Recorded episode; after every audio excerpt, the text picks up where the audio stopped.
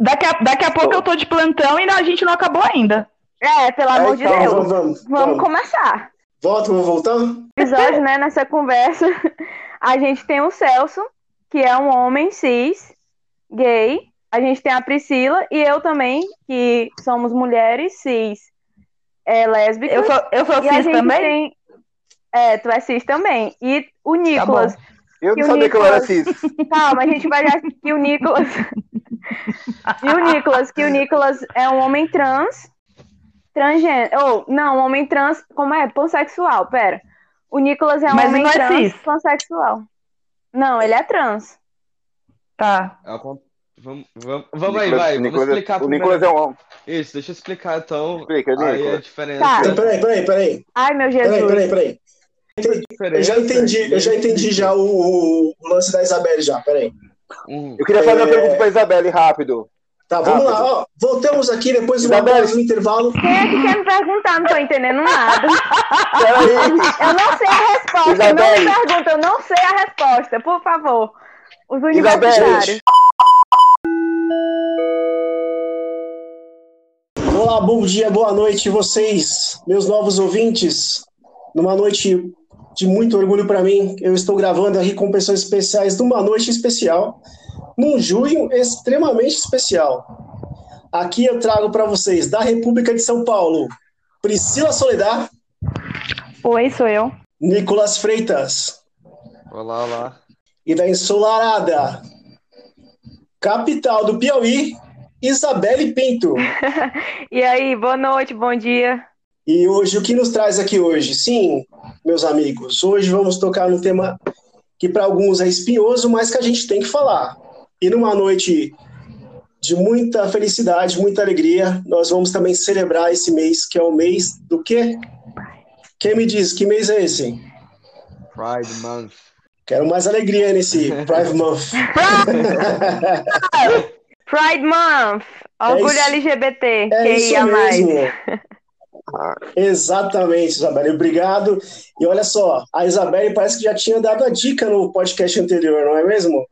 Sim, Ela chamou falando. a pauta sem querer Foi, falando da e revolta nós de trouxemos Stonewall. aqui. Exatamente.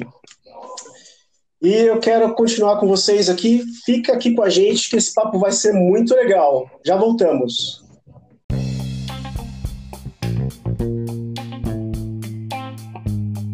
Fala e aí, gente, como estão vocês? Depois de uma longa quarentena que estou de volta, trazendo um pouco de desordem para desorganizar as nossas ideias. Bom, vamos direto ao assunto. No mês de junho gravamos um episódio especialíssimo sobre o orgulho de LGBTQIA+. Ou siga longa, hein, rapaz? Mas que por problemas da vida ele não foi ao ar. Eu só tenho a dizer que esse foi o melhor programa gravado até agora. Um programa super pra cima, com muita informação, com muito humor e tocando na ferida sem mertiolate. Oh, mertiolate, como você arde! E é com muita alegria que dedico esse episódio aos meus amigos de longa data, Celso Ribeiro, Priscila Soledad e Fábio Araújo, e toda a comunidade LGBT. Antes de ir pro episódio de hoje, eu quero dizer para você que chegou ao Desordem Podcast agora, não se preocupe, somos um podcast novo e com apenas três episódios. Você vai conseguir maratonar eles de uma vez sem cansar. E você que já acompanha a gente desde o começo, não esquenta, daqui para frente só tem a melhorar. Daqui para frente nossos episódios serão mensais, sempre lançados entre o meio e o final de cada mês. Por isso, ative as notificações do seu aplicativo de podcast preferido, hein? Antes de irmos de uma vez para o episódio, sem me estender, quero mandar meu profundo agradecimento ao meu amigo Celso Ribeiro, a minha amiga Priscila, Isabelle e Nicolas, que compartilharam suas histórias aqui com tanto bom humor e sensibilidade. Vocês foram demais, galera. Espero muito poder gravar com vocês novamente, de verdade. Dito isso, vamos ao episódio de hoje. Sejam bem-vindos ao Desordem Podcast.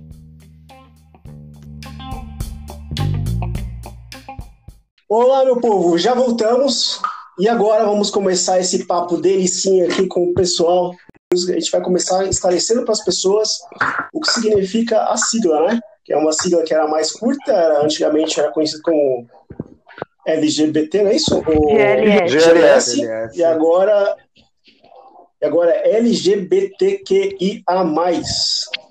Então, eu sempre fui avessos a, a, a- a siglas, né? Eu acredito que te rotular rotular você já, já é uma, um certo preconceito. E eu não sou, do, vamos dizer que é só aquele fora do meio, que o pessoal critica e fala, ah, você não é do meio, você é fora do meio. Como você se define? Uhum. Me defino como Sim. homem gay, vamos dizer assim. Então é muito difícil você se, eu, eu, é, você se definir, né? Ou alguém te julgar por, por cor, é, é sexo. Então isso complica um pouco. Eu acho que para mim eu sempre coloquei isso para mim, Celso. Quem tem rótulo é cerveja. boa, Celso, boa. Sempre. É uma pergunta que a gente se faz justamente para que, né, hoje, infelizmente, a gente, todo tipo de, de pessoa, negro, gay, lésbica, sofre, é, trans, sofre, né, preconceito, e eu não sei como é que é isso para vocês. Quem pode me dar uma outra opinião aí, ou uma outra definição? O que, que vocês acham? Eu vou chamar aqui a Priscila. Ó, cara, eu particularmente concordo em partes com o Celso, mas eu tenho uma divergência no ponto que se a gente se classifica, se autoclassifica, é definição. Se isso vem de outra pessoa, vira rótulo. Então fica uma coisa muito. E, e eu, eu, concordo com o Celso no sentido de que antigamente era bem mais simples isso, é que foram ap aparecendo outras classificações ou definições ou rótulos, uhum. né? E aí a sigla foi aumentando, uhum. porque eu acho que só um GLS um LGBT já, já valia, mas agora já tem tanta uma diversidade tão grande de, de quereres e vontades, né? Mas eu, eu acho que posso me intitular como sei lá, uma lésbica feminina, a mulher, pronto sem, sem maiores definições, tá ótimo, só isso. E a gente traz aqui dois novinhos, né? Uh, que a gente está com duas gerações aqui totalmente diferentes, né? E uma conexão, isso que é, é legal, essa diversidade aí de, de geração. Temos aqui a Isabelle e o Nicolas Freitas, que tem, cada um tem um 24 e 22, é isso? Isso mesmo. Isso, eu tenho 22. É. E, Isabelle, como é que foi para você, assim, nesse sentido de como é que você encara a sigla, né? E você se sente rotulada também? É uma coisa que incomoda a, sigla ou não? É algo que inclui? Como a gente vive numa sociedade que, além da homofobia, existe o machismo, então foi é, que, quiseram uhum. colocar o L antes, entendeu? Para colocar lésbicas antes de gays, para dar uma visibilidade maior, porque não existia entendeu? Então, até mesmo hoje em dia, que é, existe uma sigla gigantesca, digamos assim, mas muita gente ainda fala, ah, é o orgulho gay, entendeu? A parada gay, enfim, então para dar essa maior visibilidade. E além disso, a questão da, da importância da sigla foi mesmo por essa questão de quando você tem uma sigla, você pode ir atrás de uma, de uma legislação para isso, porque se não existem se não existe uma uhum. comunidade, digamos assim, se não existe uma sigla, por que, que eu vou procurar, é, por exemplo, criminalizar a LGBTfobia? Por que, que eu vou querer é, aprovar o casamento LGBT se uhum. não existe o LGBT, entendeu? Então, assim, tem essa importância para mim, que eu vejo, que tu até falou dessa questão de geração, que eu vejo essa importância, sabe, na sigla. E tu, Nicolas, me diz aí na verdade, as letras elas não servem só para adicionar o alfabeto, como tem gente que fala, mas é questão de dar visibilidade para outras pessoas que também precisam de empoderamento, espaço tipo social, político, enfim, espaço na sociedade como um todo, né? Então, é, enfim, eu sou homem trans, é, já passei por diversos pontos dessa sigla, já me reconheci como mulher cisgênero lésbica, hoje me reconheço como homem trans pansexual, e você vê a diferença de de conhecimento das pessoas sobre isso e a abertura que você tem sobre ser você mesmo. E a questão do rótulo, para mim, é bastante importante no sentido de que não é um rótulo, mas sim uma comunidade. É, talvez não tanto comunidade LGBT, mas no momento em que eu me vi trans, é, ter esse nome, me ver trans, me possibilitou conhecer outras pessoas trans e aí unir as pessoas. Então eu acho que é uma questão também de unir as pessoas que têm essa similaridade, essa causa, né, para enfim, para lutar. A questão trans traz diversas questões. É, enfim, de, de legislação, de, de saúde pública, enfim, diversos pontos que demanda a gente ter isso para poder se, né, como a Isabelle falou, ter espaço aí de, de luta e e eu acho uhum. que a uhum. adição de outras é também para unir mais pessoas na luta e, e, as pessoas poderem falar que, que elas existem, né? Então a questão do LGBTQIA. Então a gente coloca aí as pessoas intersexo, que uhum. é uma uhum. pauta bem importante, né? Que erroneamente antes né, se falava de hermafrodita. São pessoas que muitas vezes são mutiladas ao nascer e tendo pouco espaço de, de desenvolvimento aí da sua, da sua própria característica de gênero, sua própria expressão de gênero. E e aí você adiciona uhum. o queer também, né? Um, um mais abrangente, o A para sexual, que também é uma questão, acho que va vale muito, é, enfim, também é uma questão de luta aí. Então, eu acho que essa questão do, da, da, sigla é importante para tentar unir, né? É, as pessoas e darem espaço para as pessoas poderem lutar por, por suas causas e seus direitos. Oh, legal, legal. Então, assim, só faz um resumo para mim aqui.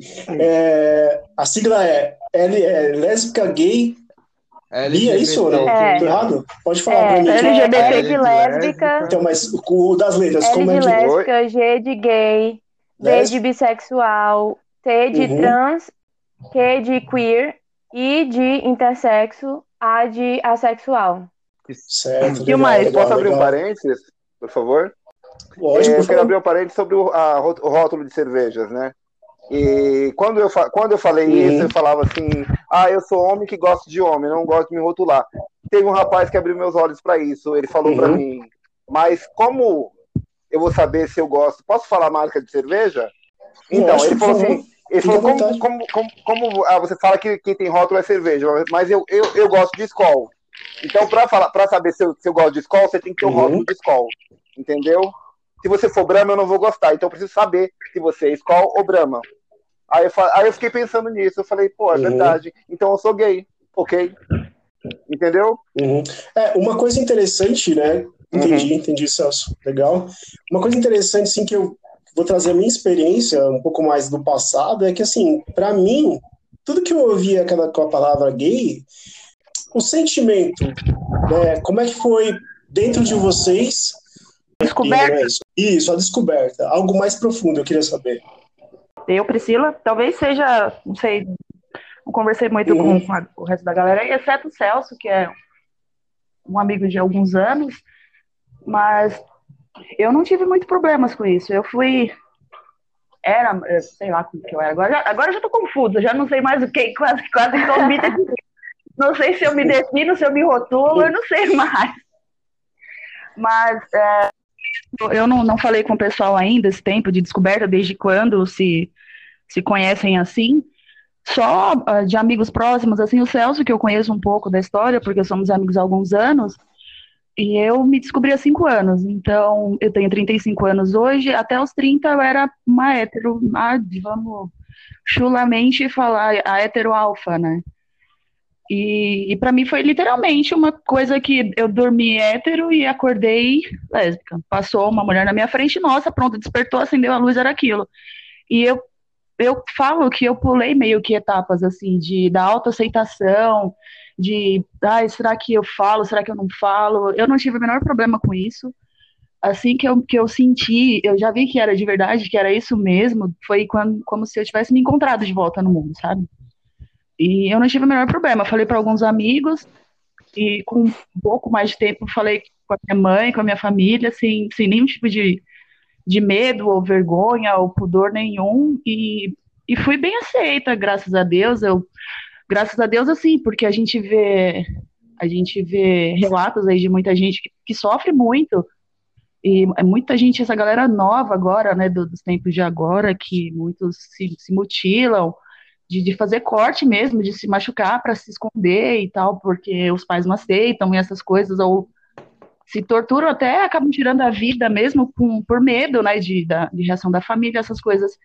Para mim foi muito muito tranquilo, assim, é que nem eu digo que eu meio que pulei etapas porque não sei nem se pular etapa é o termo certo, mas muita gente passa por essa a questão da autoaceitação, e eu não tive isso, eu me descobri pronto, é isso mesmo, pronto, e acabou, e saí falando, e tô aí, contente, feliz e saltitante. Uhum. Eu só comentando da Priscila, falar um pouquinho mais eu, sobre eu isso. acho também, né, que assim, o fato de tu ter se assumido, digamos assim, se descoberto com 30 anos, foi algo positivo, de certa forma, porque tu já tinha é, estabilidade, né? Tu talvez já tinha tua casa e tudo. E assim, eu acho que um dos problemas maiores para para as pessoas que se assumem novas e tudo é isso, porque moram com os pais normalmente e fica aquele medo de sair de casa, de expulsarem de casa, enfim, tudo isso, né? Que foi um medo, inclusive, que eu vivi, que eu não sabia como, como seria a reação, né? Então, assim, e realmente muitas Sim. pessoas são expulsas de casa, pai bate. Eu conheço pessoas que o pai batia muito, que já foram expulsas de casa, enfim, várias situações, né? E aí eu acho que isso foi um, um fator assim que contribuiu, né, para tu ter se sentido bem quando tu descobriu isso. Eu, eu posso fazer um adendo Uhum. que não foi bem assim, não, não foi bem assim, não, Isa. Aham. Eu, eu costumo brincar, minha família inteira brinca que eu sempre fui meio que uma adolescente tardia. Eu saí da casa da minha mãe, eu venho de uma família de tradição evangélica, Uhum. inclusive eu também, se escolher uma religião, me, me intitulo evangélica, e a família inteira é evangélica, é, por parte de mãe, né, que eu, que eu tive mais contato, e eu morei com a minha mãe até os 32 anos, eu saí da casa da minha mãe, é, foi, foi meio que um, eu me senti no mundo, eu me encontrei no mundo depois disso, depois da descoberta, depois que eu me, me entendi, falei, ah, agora eu sou uma mulher de verdade, né, Ah, sim, que eu massa. falei pra minha mãe e Uhum. não tive medo. Ia sair, sair da casa da minha mãe pra sair, casei com uma mulher e fui morar com ela. Mas Arrasou, quando, quando eu. A minha vida, a minha vida, só, a minha vida só começou a andar mesmo, de fato. Tá aí Henrique e, e Celso, que o mais novo de amizade tem 18 anos. É, eu comecei, eu me tornei mulher mesmo depois que eu me assumi, que eu me, me descobri que eu saí da casa da minha mãe. Porque até então eu era meio que uma adolescente tardia Ah, sim, independente entendi. de mãe, não questão financeira, porque eu sempre trabalhei, sempre, sempre fui muito independente financeiramente, Uhum. mas naquela dependência do cuidado de estar debaixo do teto da mãe, sabe? Que ah, qualquer coisa tem ali a mãe, ah, eu não preciso pagar aluguel, eu não preciso pagar isso nem aquilo. Quando eu, eu entendi, Muito, é, muito assim, quando eu entendi que eu gostava de mulher, primeiro que eu passei por uma fase que eu achava que eu era bi. Agora eu entendo que eu não sou, não tem nem como, mas enfim, passei por essa fase que não quer dizer que ser bi é uma fase, entendeu? Mas eu passei por essa por esse momento em que eu me questionei é, em relação a isso. Enfim, é, e uma das coisas que eu me preocupei foi isso, de arranjar um trabalho e começar a juntar dinheiro, porque sei lá, vai que acontece de eu ser expulsa, vai que acontece alguma coisa e eu queria ter aquela certeza, sabe, de estar independente de alguma forma financeiramente. Porque eu, eu tive minha primeira namorada, que foi já tudo de uma vez. Eu me assumi, comecei a namorar, já tudo junto, com 18 anos. Então, assim, eu tinha muito medo do que ia acontecer, sabe? Mas não foi tão ruim como eu esperava. Não que não tenha sido ruim, mas não foi tanto como eu esperava. Enfim. Parece que leva um tempo também para amadurecer as coisas, né? A gente é, é, imagino que deve ser um choque muito grande. E, e eu venho de uma família assim super, eu acho, né, um pouco machista no sentido, por exemplo, a gente estava batendo papo eu vocês assim antes da gente gravar e tal e é, eu falei um pouco que eu estou machista porque eu acho que quando você está você tem a possibilidade de mudar, você não é, né? É, mas a visão que eu tinha era o que é sentimento para homem não é uma coisa muito permitida.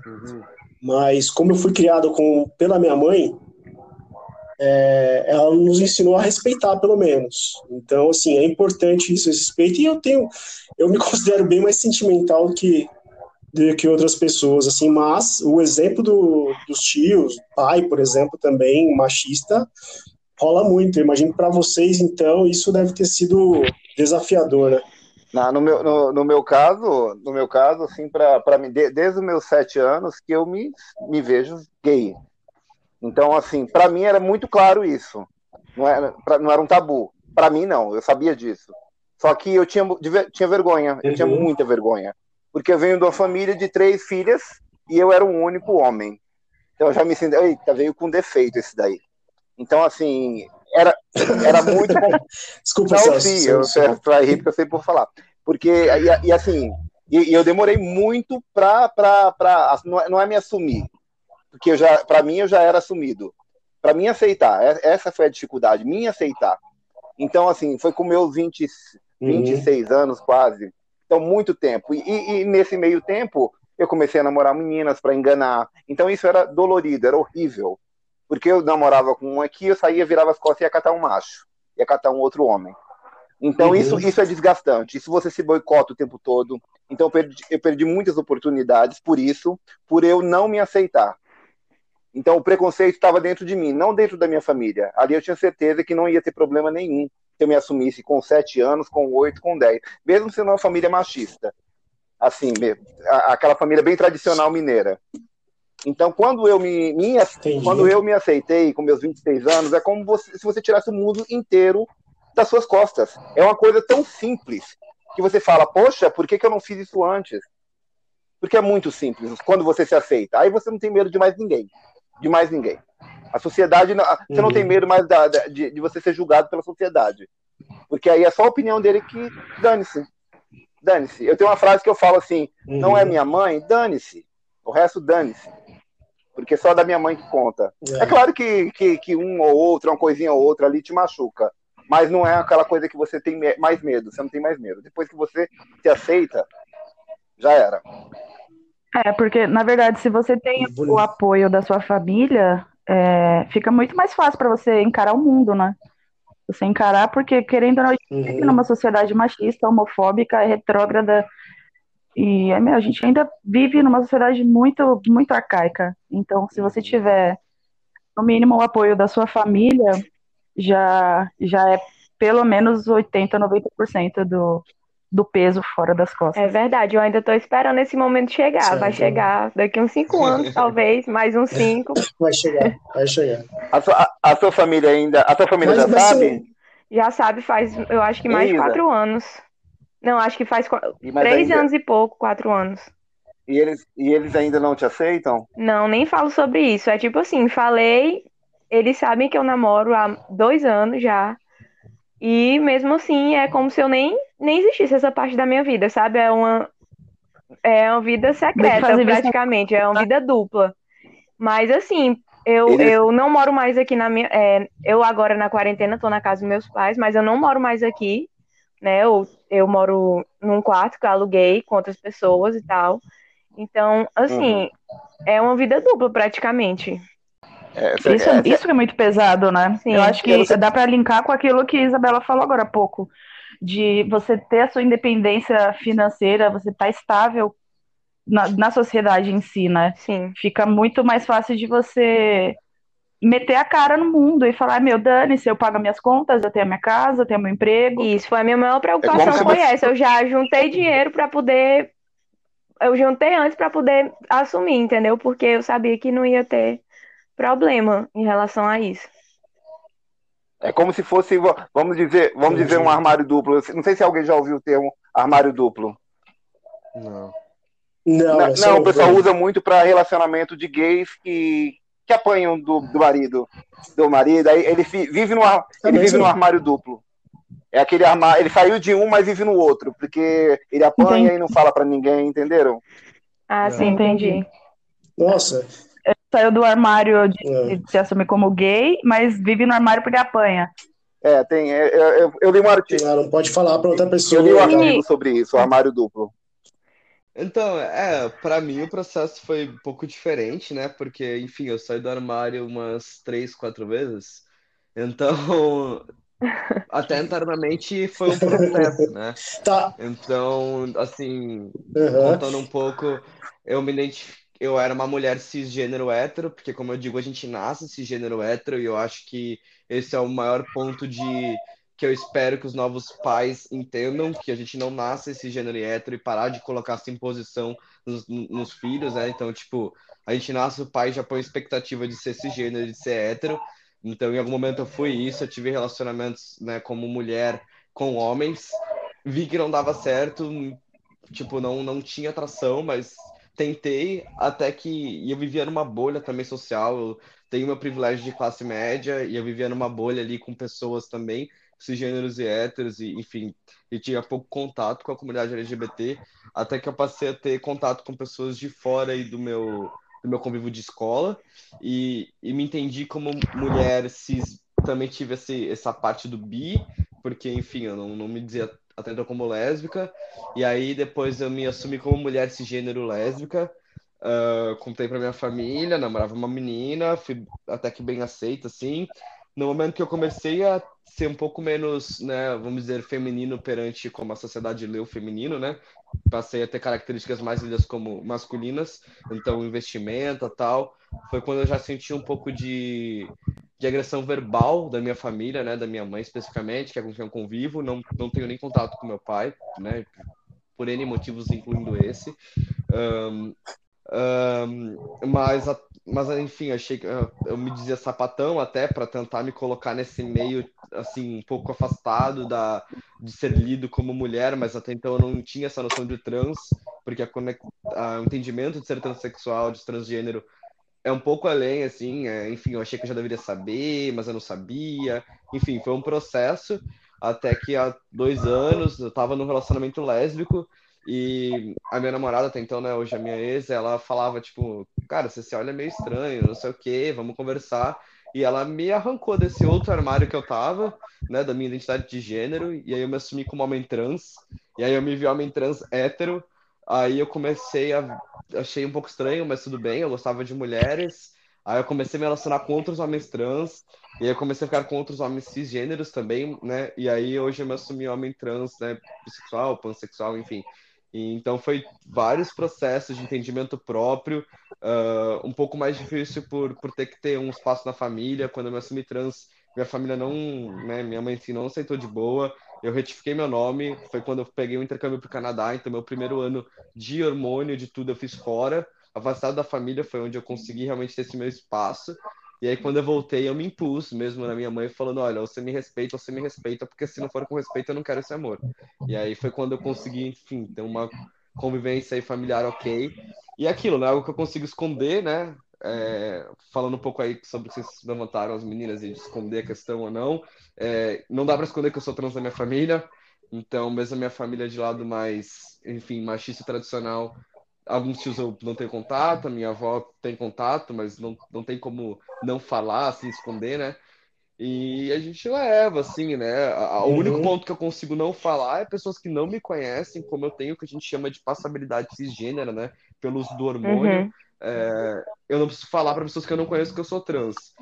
Mas como eu tenho esse recorte de privilégio branco e, e, e, de classe média, enfim, eu tenho acesso, eu às vezes quando eu tenho alguma abertura, eu, eu prefiro falar que eu sou porque eu acho importante dar visibilidade à comunidade trans, porque pouca gente conhece pessoas trans ou às vezes conhece e não sabe, e eu acho que assim, é bom usar esse meu privilégio, né, esse, vamos dizer, esse que eu tenho para Sim, para ir rasgando o que ainda dá, né, para rasgar. Rasgando os espaços. É, é, é, por, é, por, é porque, Nicolas, ainda acho que, acho que, acho que nós, a nós, gays, lésbicas, temos esse preconceito, sabe? Então a gente cria, cria, cria aquele preconceito sobre a pessoa. Ah, mas é porque que ele é mulher, que tem homem e vai namorar uma mulher. A gente cria isso dentro Sim. da gente mesmo. Então é um preconceito que a gente cria. Ah, por que, que é travesti e o cara sai com uma travesti? Por que, que não pega uma é. mulher de vez? Eu vejo muito isso dentro da comunidade LGBT, então assim, como eu disse, passei por diferentes fases, então, diferentes etapas, né? É, e, cara, eu acho que a maior diferença que eu vejo hoje é a separação do T do LGB. É, eu entendo que todo mundo está num processo de aprendizado, né?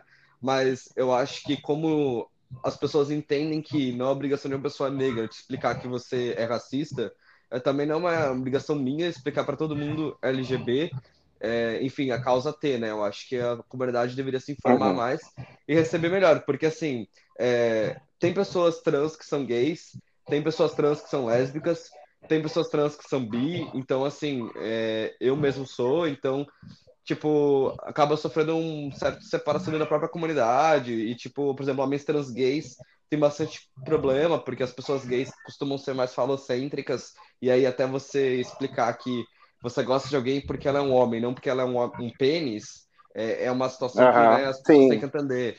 E para as mulheres lésbicas também, né? Daí levanta a pauta, pô, mas aí eu vou gostar de uma mulher com pênis, enfim, você gosta do gênero ou do é, cara, né?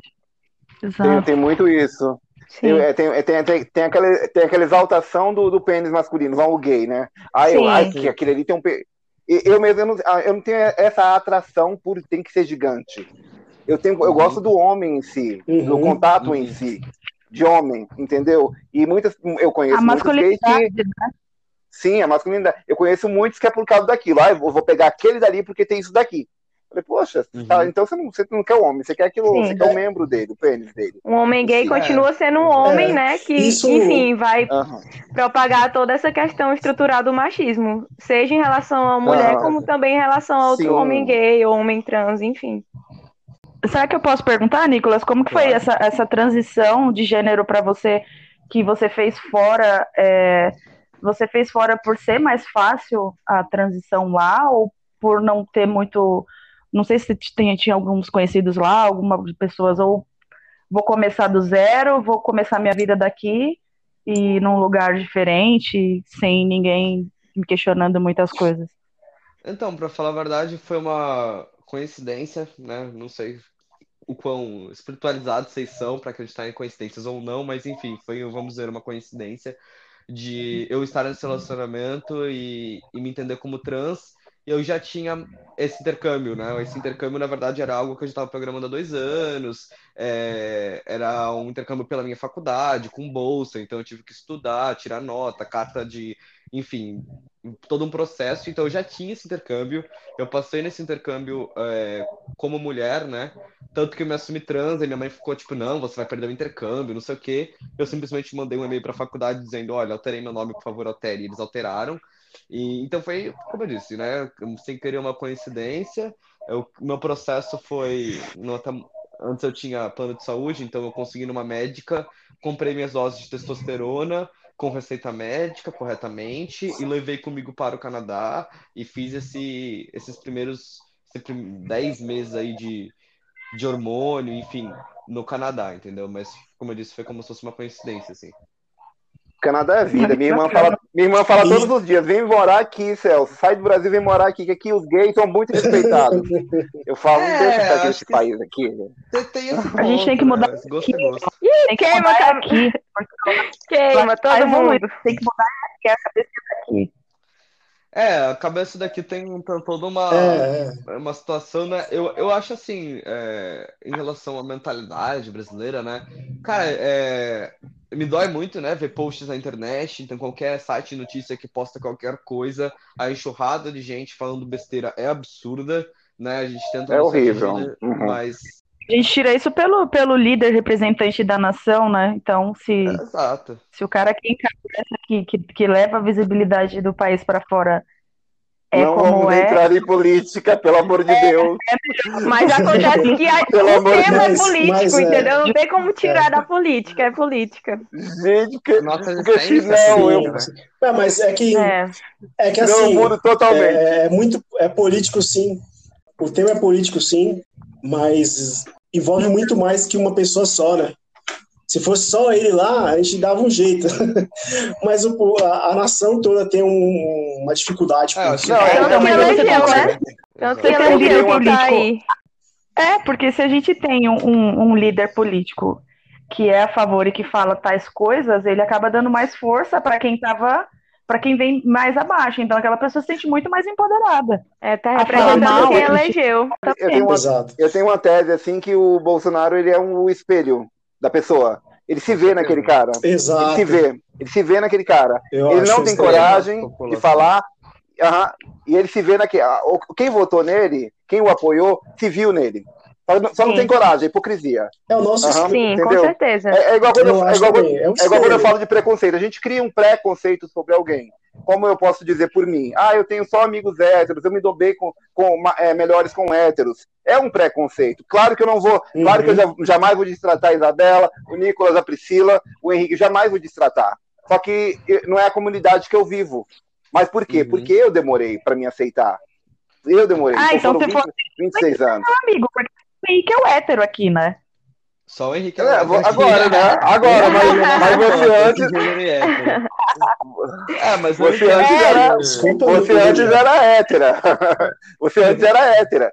E, e assim, então eu demorei muito. Não, né? Não, você também sabe que o seu convívio foi, a gente viveu no meio de héteros. Então, assim, além de ter a minha família toda preconceituosa, mais amorosa, eu vivi no meio de héteros. Então, eu, a, a minha cabeça está acostumada com isso, com esse pensamento uhum. meio machista de hétero. Entendeu? Sim. Um então, assim. Isso, né? Sim, é, eu é, acho então, que aqui, na verdade, todo mundo veio de uma bolha bem assim, branca, Sim, hétera, bem, sabe? Uma bolha mesmo, média, de mais de uma bolha, a bolha dentro da bolha. Eu queria fazer uma pontuação importante, porque assim, o Nicolas falou do privilégio de estar na classe média branca, né? E, mas mesmo assim não deixa de sofrer preconceitos, correto? E Priscila, Celso são pessoas assim que eu conheço há pelo menos há 18 anos e nós trabalhamos em loja de calçados. E quando nós trabalhávamos juntos, acontecia um fenômeno que era o seguinte: ninguém podia ser é, gay naquele momento, ninguém podia falar nada, você era zoado o tempo todo se você chorasse, se você uhum. demonstrasse sentimentos, se você abraçasse alguém. Se você abraçasse seu amigo. Né? Então eu lembro, e isso você não podia terminar. Por exemplo, o Celso comprou um carro, e aí se o Celso falasse, ah, vou, Henrique, vamos ali comigo, pra quê? Não. Né, Celso? Ave Maria. A gente voltava não, já aí... ação, é, era demais. Aí aconteceu o seguinte: é, a gente tem uma, um colega em comum que a, a, o preconceito a, em cima da, das pessoas gays da, daquele momento ali, dentro de loja, por quê? Vou só dar o panorama aqui como é que era. Eram pessoas semi, é, não vou dizer semi-analfabetas, mas eram pessoas que tinham estudado até o ensino fundamental, oitava série, Lógico, assim, para quem está ouvindo isso aqui, pelo amor de Deus, não estou desrespeitando a carreira de vendedor, pelo contrário, eu acho que há excelentes vendedores, paga-se bem para quem vender bem, mas no ramo de calçados é. é hétero. Então, assim, é, é muitas é aspas no homem aí. Exatamente. É, para mostrar que era hétero. É, é para mostrar que era hétero. É, para mostrar que era hétero, digamos assim. É, e tal, assim. E eu quero emendar com a pergunta aqui. Em cada ambiente, para vocês acham mais difícil, assim, quem vive na periferia, quem vive em momento, que nem o Nicolas. Onde você mora, Nicolas, hoje? É centro de São Paulo. É, você acha que há uma diferença? Que há uma diferença por zona, por, por bairro, por exemplo, periferia, ou Vou deixar leste, isso aí para vocês, sul, centro, colocando é São é Paulo, né? Porque vocês? vocês sabem as zonas que é, é. É, São Paulo. Vou falar de São Paulo e aí eu Não, deixa só aí mesmo, São Paulo. Isabelle, hum. boa, boa pontuação. É, porque é diferente é. No, em outros lugares, né? Tipo, até pra quem é de dentro de São Paulo, é... pô, você vai comparar com alguém que é, uhum. por exemplo, no caso, tipo, questão trans, assim, São Paulo, interior de Minas, Bahia, Acre, sei lá, né? São várias vivências. É... com certeza tem uma diferença a, questão da minha bolha especificamente, que eu vejo assim, é que assim, como eu tenho estudo e currículo, né, assim, no mercado de trabalho, eu tenho esse privilégio de poder falar que eu sou trans antes de ser contratado, para ter certeza que o lugar que vai me contratar é, é, é como é que fala? Aberto à diversidade, né? Mas também tem o ponto do tipo assim, eu acho que, né, aí é um machismo meu do, das pessoas que eu conheço. Ter ou não dinheiro ou tipo, da onde você vive, não te faz menos ou mais preconceituoso. Então eu tenho amigas que lésbicas ou bis muito ricas que os pais não aceitam, o pai não aceita nem ferrando. E, e, e, eu tenho gente que, tipo, não tem grana nenhuma, nenhuma mesmo, que o pai quer trans e o pai só falou, tipo, ok, sabe? Então, enfim, é, é claro que o, o, nível de acesso à informação e conhecimento é diferente, mas dentro das pessoas que eu conheço, é, eu não diria que tipo, a pessoa rica é menos ou mais preconceituosa que uma pessoa pobre. Eu diria que o acesso que a pessoa né, tem, de acordo com essa classe é, social aí, é diferente. Eu, eu posso pegar o, eu posso é, pegar então, o gancho do. É, eu vou pegar o gancho do Nicolas sobre esse negócio de, ace, de, de aceitação de classe. Beleza, vamos, é, vamos dizer, eu estou aqui no extremo sul da Zona Sul, é Grajaú, e eu tenho uma amiga minha, é, uma amiga que nós trabalhamos juntos, né? Ela tem três filhos, ela é evangélica, o filho mais novo dela tem nove anos. Esses dias, tem umas duas semanas, ela mandou mensagem: Celso, olha isso. O filho dela falou assim: mãe, eu sou gay. Nove anos. E até hoje eu não tive uma conversa aberta com a minha mãe: mãe, eu sou gay. Então aí a gente coloca em, a gente coloca em pauta assim, vamos, ah, uhum. por você falar para deixar bem aberto para sua família que, que eu sou uma, um ótimo pessoa, sou um ótimo filho, sou, sou um cara que trabalha. Talvez não seja isso que tenha encorajado ele. Então, de certa forma, às vezes, assim, como às vezes a pessoa que tem um pouco mais de dinheiro é um pouco mais fria. Alguém, às vezes a pessoa que está ali mais junto é mais calorenta, né?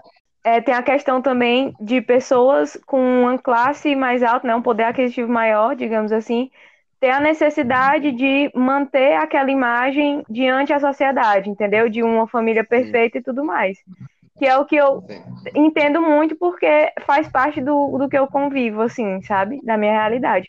Então, de tentar manter em frente os amigos, né? Os amigos do, dos pais, os amigos da família e tudo, que é uma família perfeita. E ter uma filha LGBT tá, tá fora dessa perfeição, digamos assim, entendeu?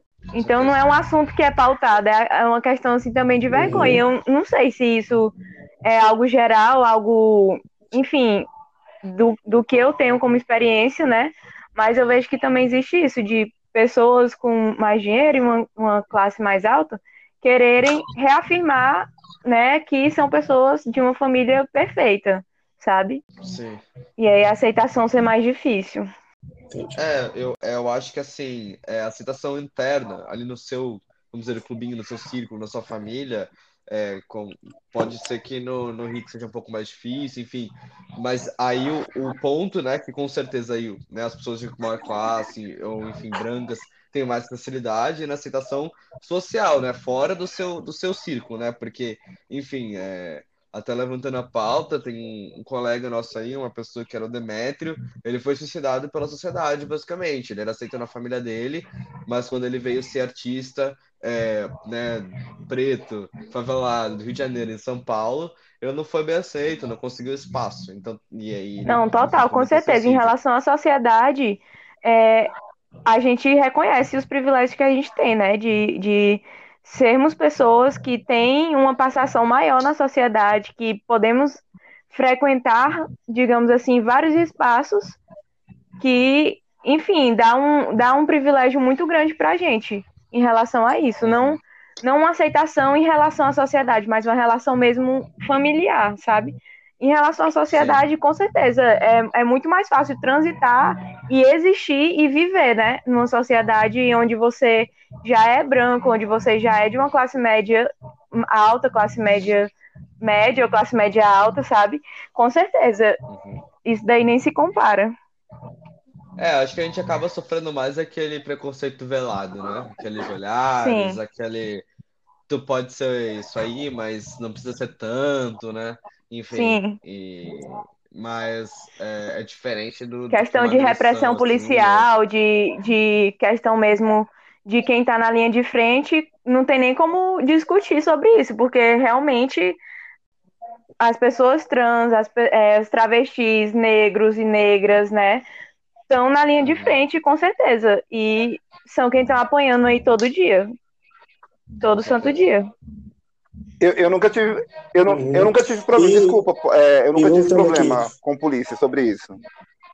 É, teve uma época que eu tinha um carro e ele estava bem atrasadinho, bem, então, assim, nesse meio tempo eu fui parado sete vezes com, por policiais, em blitz, essas coisas. E era só eu falar eu sou gay que eu era liberado. Então, assim, eu, juro, uhum. eu juro por eu juro por Deus. Se eu pensava que é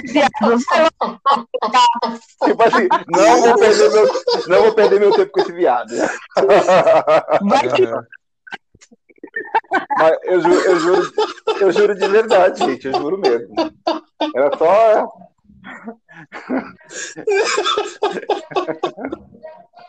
Nossa. Só adendo, tô escutando um funk forte no fone. Ai, caramba. Gente, ó, é, ah, eu, eu, com certeza. é o bairro do Butantã. O bairro do Butantã da Priscila é fogo, cara. Tem, tem, tem assim, tem, tem, tem várias, tem várias festas é assim classe alta é super, é super envolvida com, no meio dos fãs, vocês não estão entendendo. Gente, só as peças da quarentena aí, né?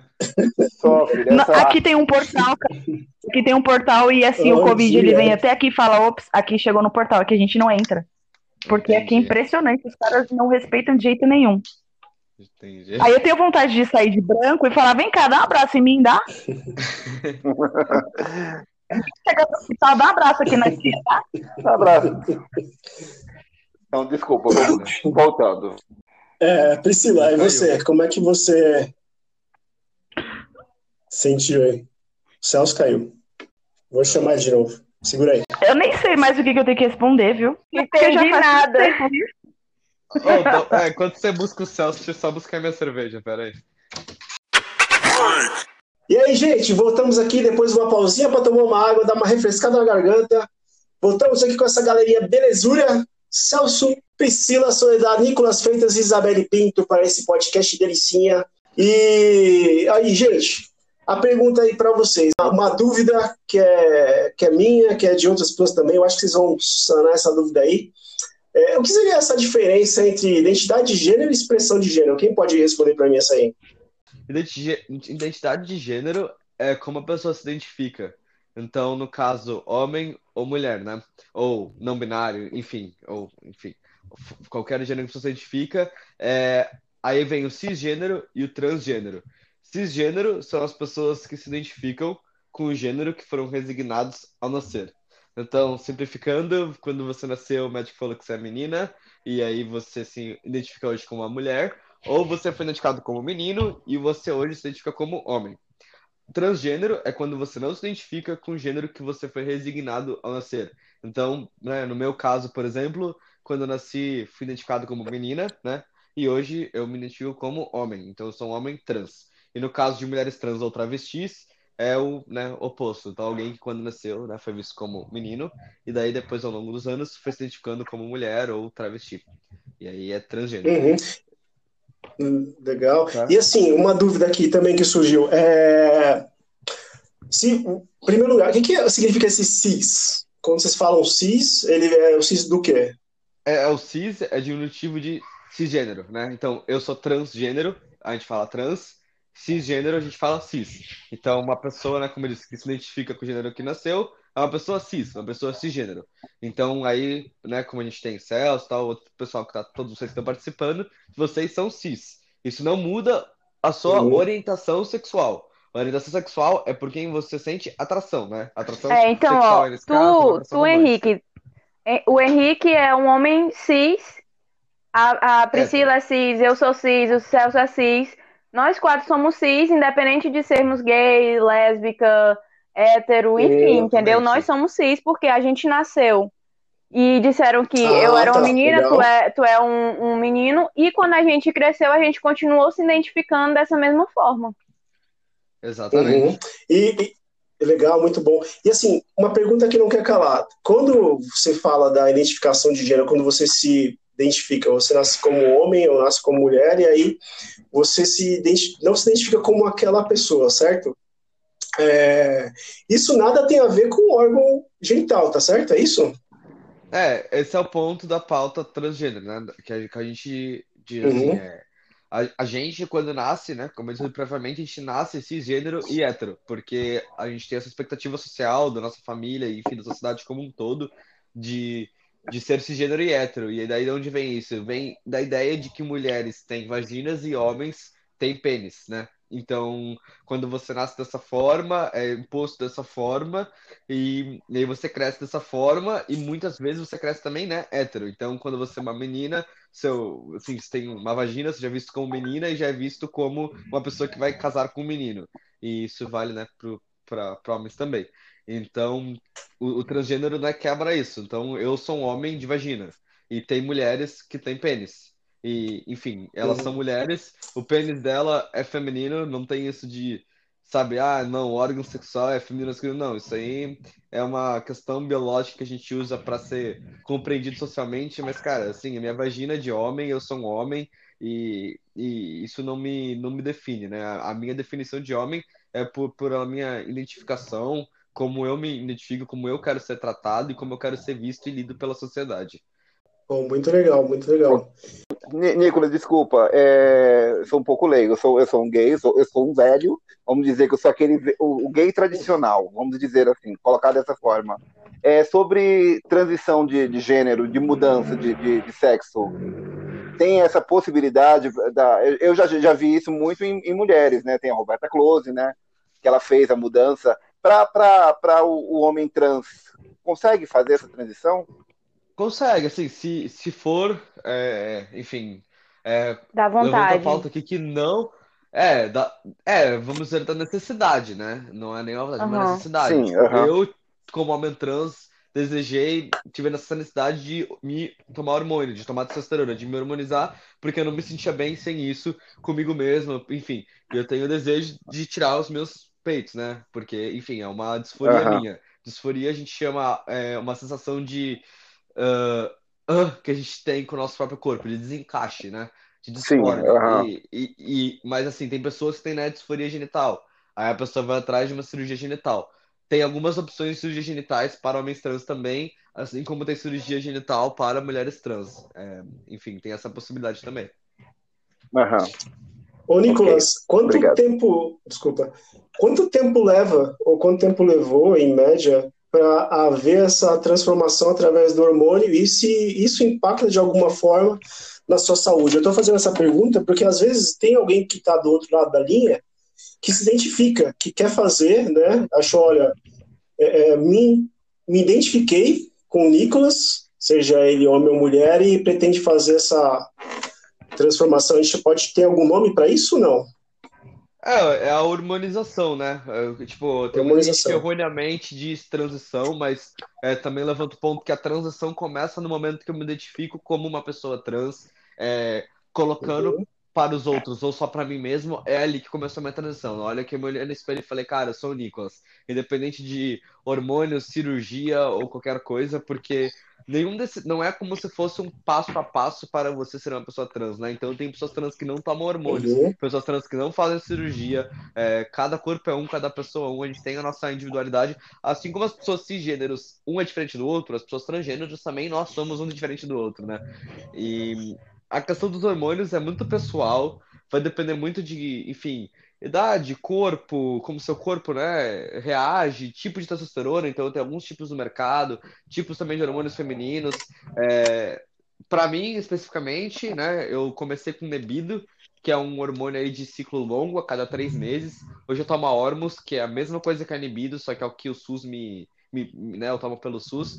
E em três meses eu já vi uma certa mudança, alguns pelinhos aí na cara. Em seis meses eu já tava bem diferente, né? Hoje eu já tô completando Uhum. dois anos de testosterona, né? O primeiro ano é quando você vê mais aquela mudança, porque realmente você sai de uma aparência lida como né, mulher para uma aparência lida como homem, né? Mas esse segundo ano ainda vê algumas coisas se desenvolvendo, alguns aspectos aí de mudança. Para mulheres trans, aí já é outro aspecto, outras lutas. As mulheres trans usam outros tipos de pílulas, medicamentos. É, não existe, acho que, pelo que eu sei, medicamento voltados a mulheres trans, né? Assim como também não existe para nós. Então a gente usa medicamento voltado a pessoas com, enfim, deficiência de hormônio cis ou para menopausa, por exemplo. Mulher trans às vezes usa até anticoncepcional como, é, enfim, hormônio. Ah, o que eu sim sei é que as características, né, vamos dizer, masculinas, elas são mais difíceis de perder. Então, por exemplo, uma voz afinar não, não acontece. Porém, uma voz engrossar acontece e algo que, por exemplo, a minha voz não vai mais ficar tão fina quanto era antes, sabe? Não, não retorna isso se eu parar de tomar hormônio. Então, as questões de feminina e masculina são bem, são bem diferentes também nessa na transição, na harmonização. Ô, Nicolas, Legal. e, e essa hormonização, ela tem um tempo até X anos ou é, é forever agora? Cara, é pra vida inteira, assim, se eu decidir parar de tomar por N motivos, é, algumas características provavelmente vão ficar comigo, tem pessoas que, enfim, se mantiveram aí bem, sem mudar muito, né, mas é, a testosterona tende a cair sim, porque meu corpo não gera testosterona naturalmente, né, eu ainda sou uma pessoa que tenho é, ovários, né, tenho útero, enfim, então, apesar de não menstruar, eu ainda tenho essa questão do- dos hormônios muito fortes, os hormônios, né, é, muito como femininos, então eu dependo da testosterona aí para também abaixar esses hormônios. Então a, a questão do hormônio é pra, é pra vida toda mesmo. E existe no, no meio da, no meio dessa transição a, a- acho que existe, né? A, a esterectomia.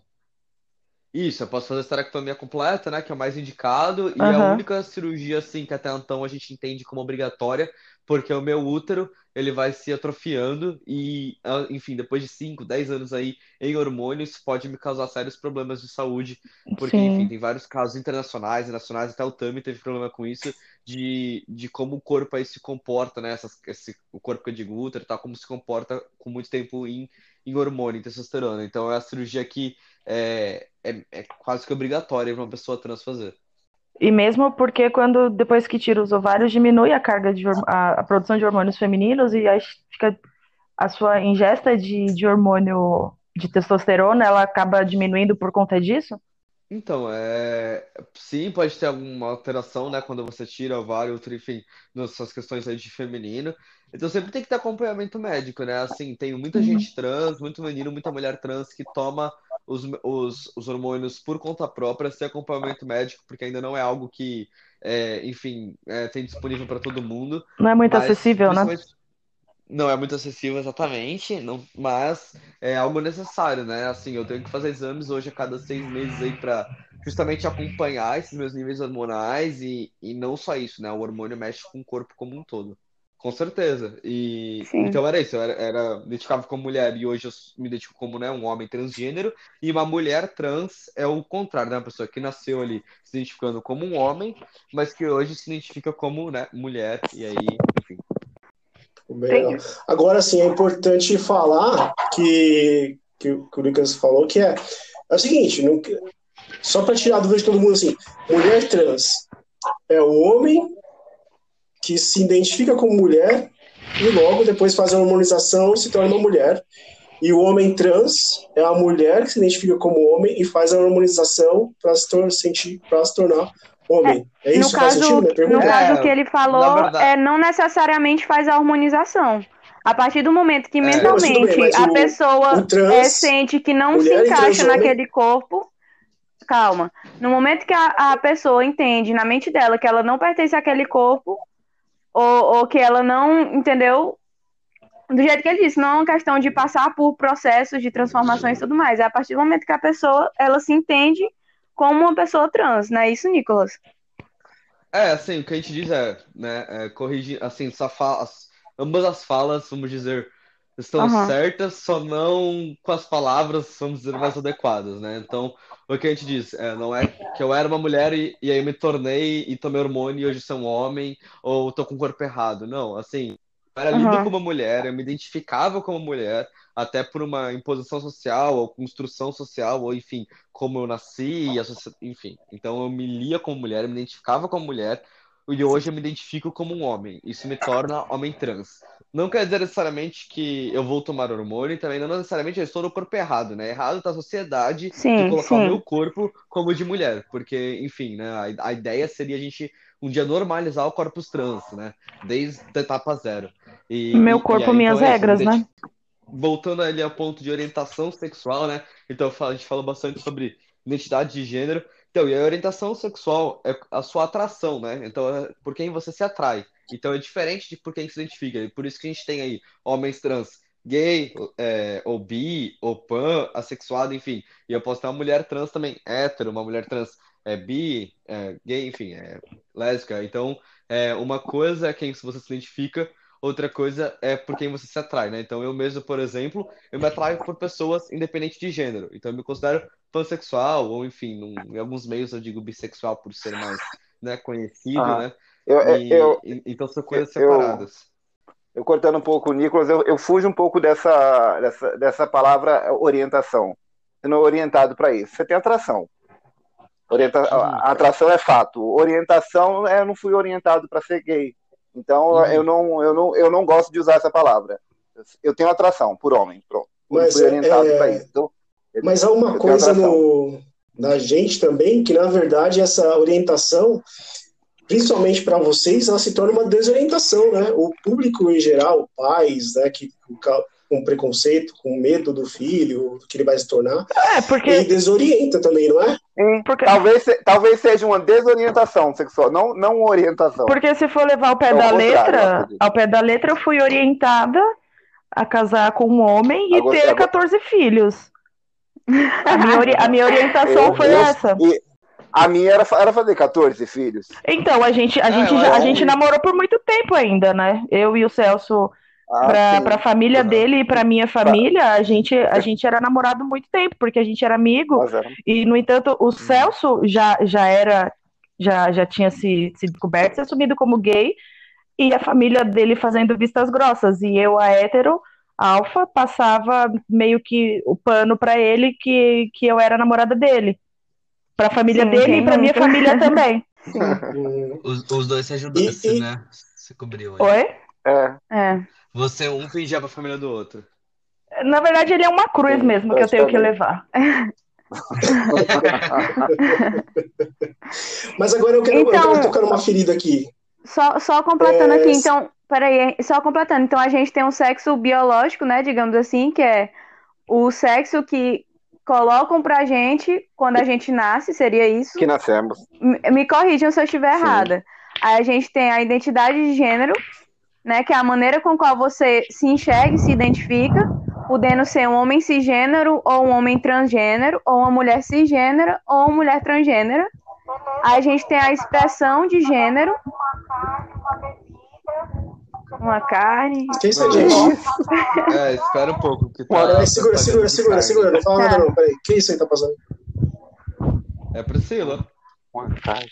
Uma carne. uma Que é uma carne ou bebida. É ela falando, eu acho. Ai, vocês ouviram? Sim. Que merda! Ai, gente, a minha prima combinando. Minha, tá minha prima. Não, minha prima tá combinando o aniversário da minha mãe, gente. Eu tampei o negócio que vocês ouviram ainda. Churrasquinho de filé mignon, trilegal. Experimenta a carne aqui, tá boa?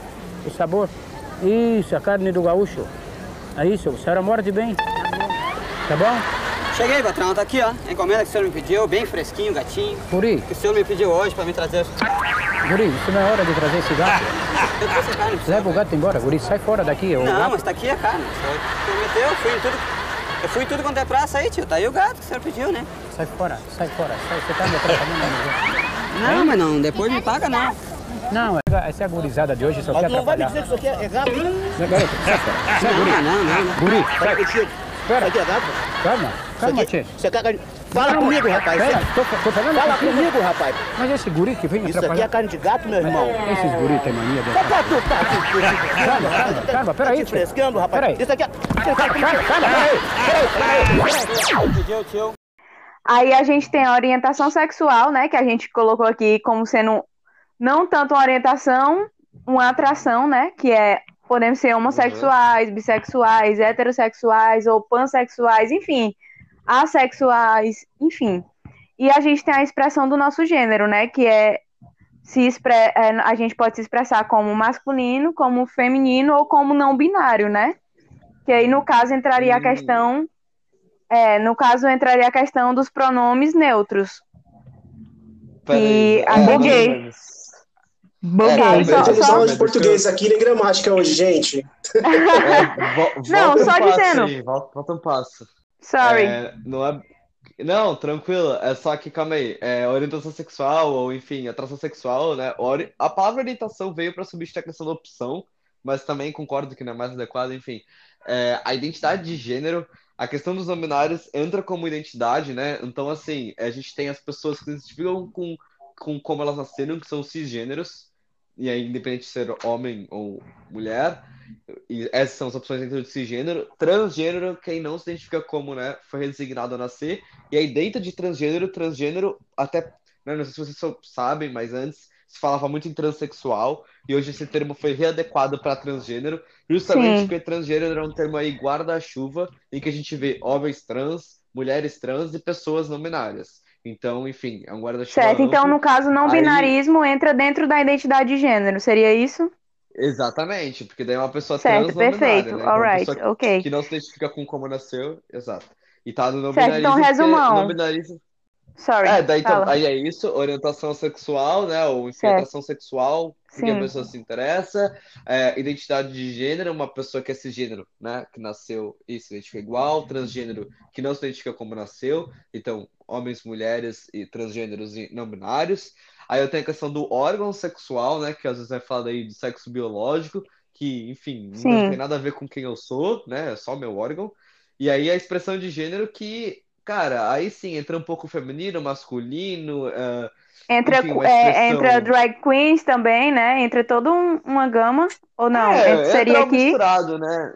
Sim, É, o queer. misturado, A gente porque- coloca o queer aqui.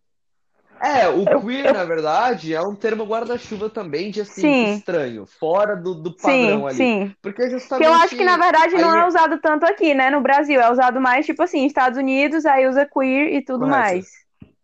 Correto, correto. É, vem muito disso, mas a questão da expressão de gênero até a gente divide em feminino e masculino, mas hoje em dia a gente acho que, enfim, tenta sempre quebrar com isso, né? Tipo, homens podem Sim. usar saias, mulheres podem usar, enfim, whatever, ah, roupa não tem gênero, e aí entra nessa questão do como você se expressa, né, perante a leitura social Yeah. aí.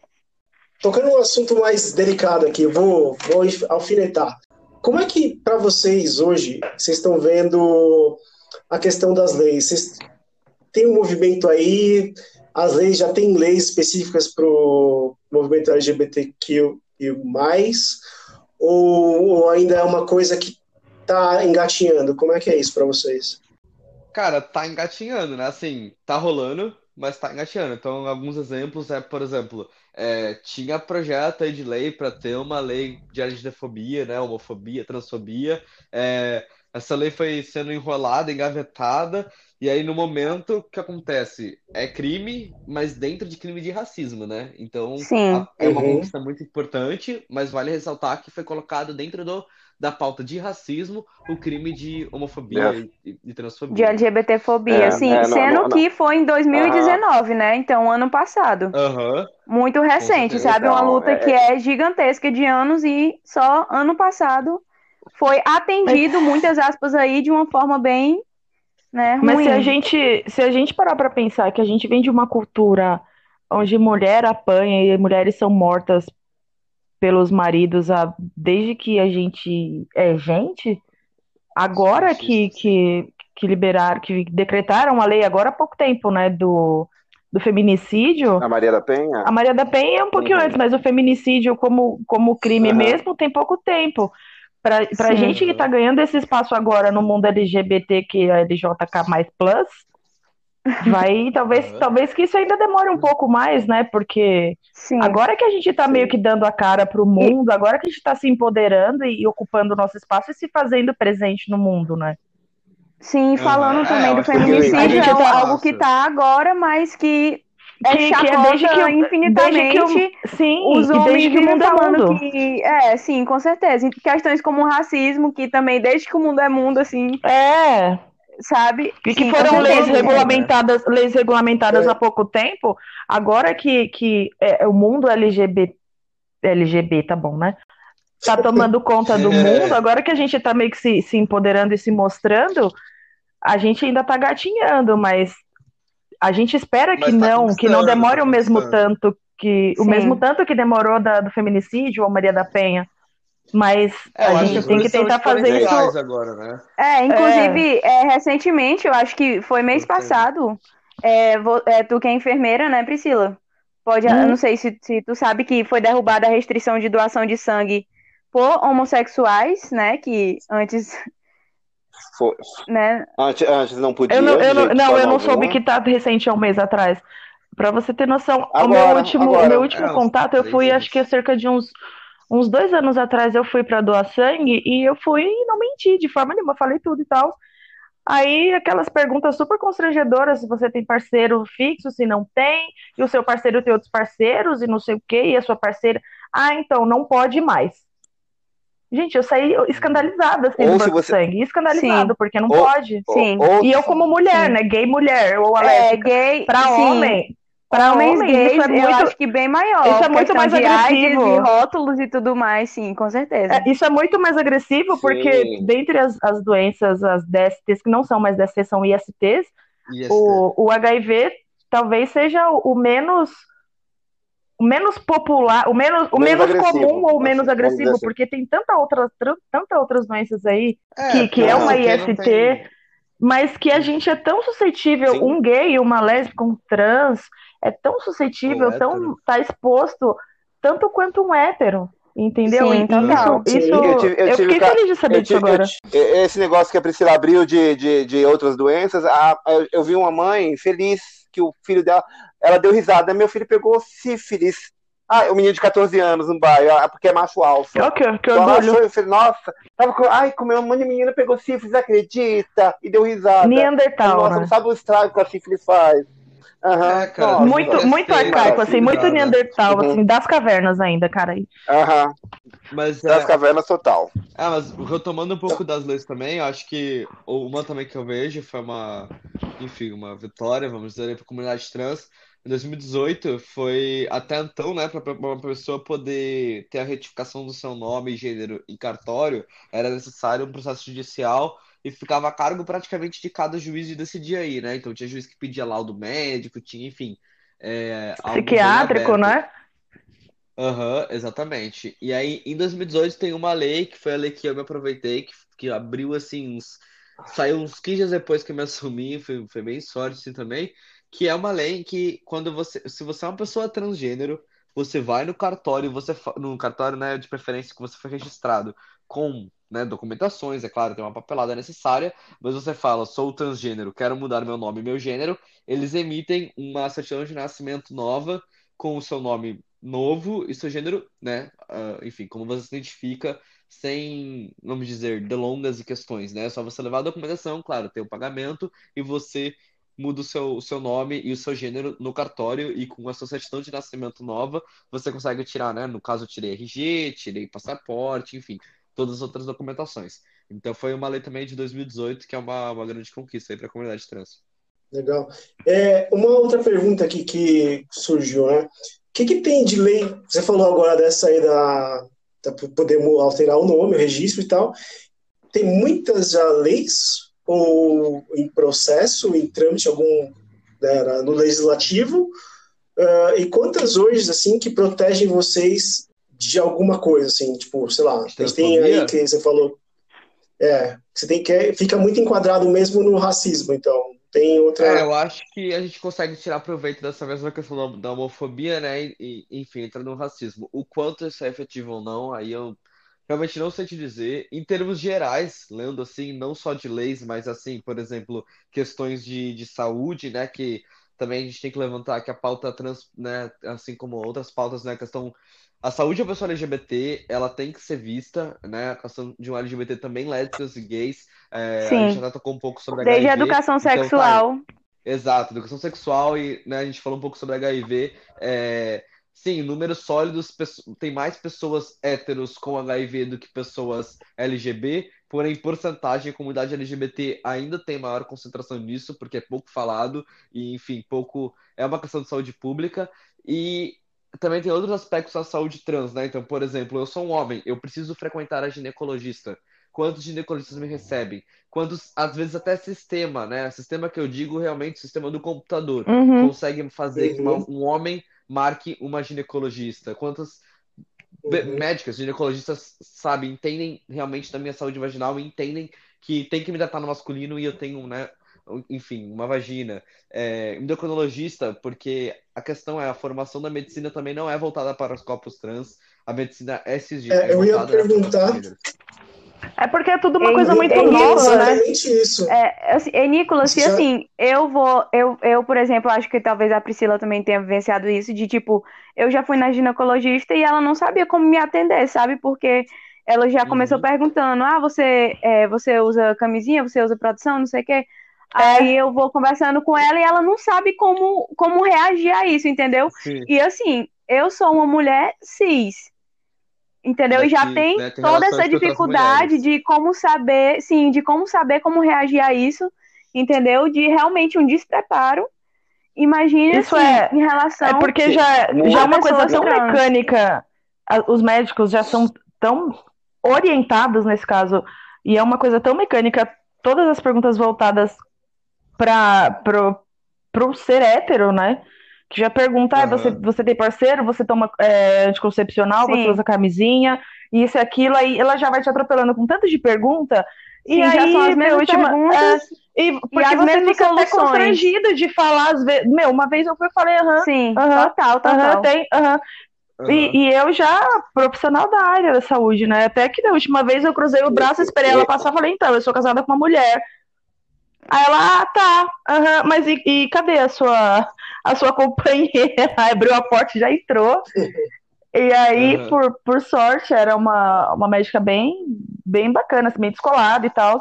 E acabou ficando um clima mais leve, mas eu- já tava meio que me azedando ali, porque aquilo foi me constrangendo, né? Até que eu deixei Sim. ela falar e fazer aquele tanto Não. de perguntas e cruzei os braços e falei, então, sou gay. Aham. É, você É, já pensa um- É, mais é de uma igual assim, vez antes de ir, né? Antes eu de marcar tive- ginecologista. Nossa, é, você fica relutante. Já gera aquele distanciamento. Eu já tive problema com eu já tive problema com isso. Eu tive uma relação, tive, machuquei, né? E tive que ir ao médico. Só que na hora do- da triagem, em momento algum, eu falei que eu, que eu tive uma relação sexual.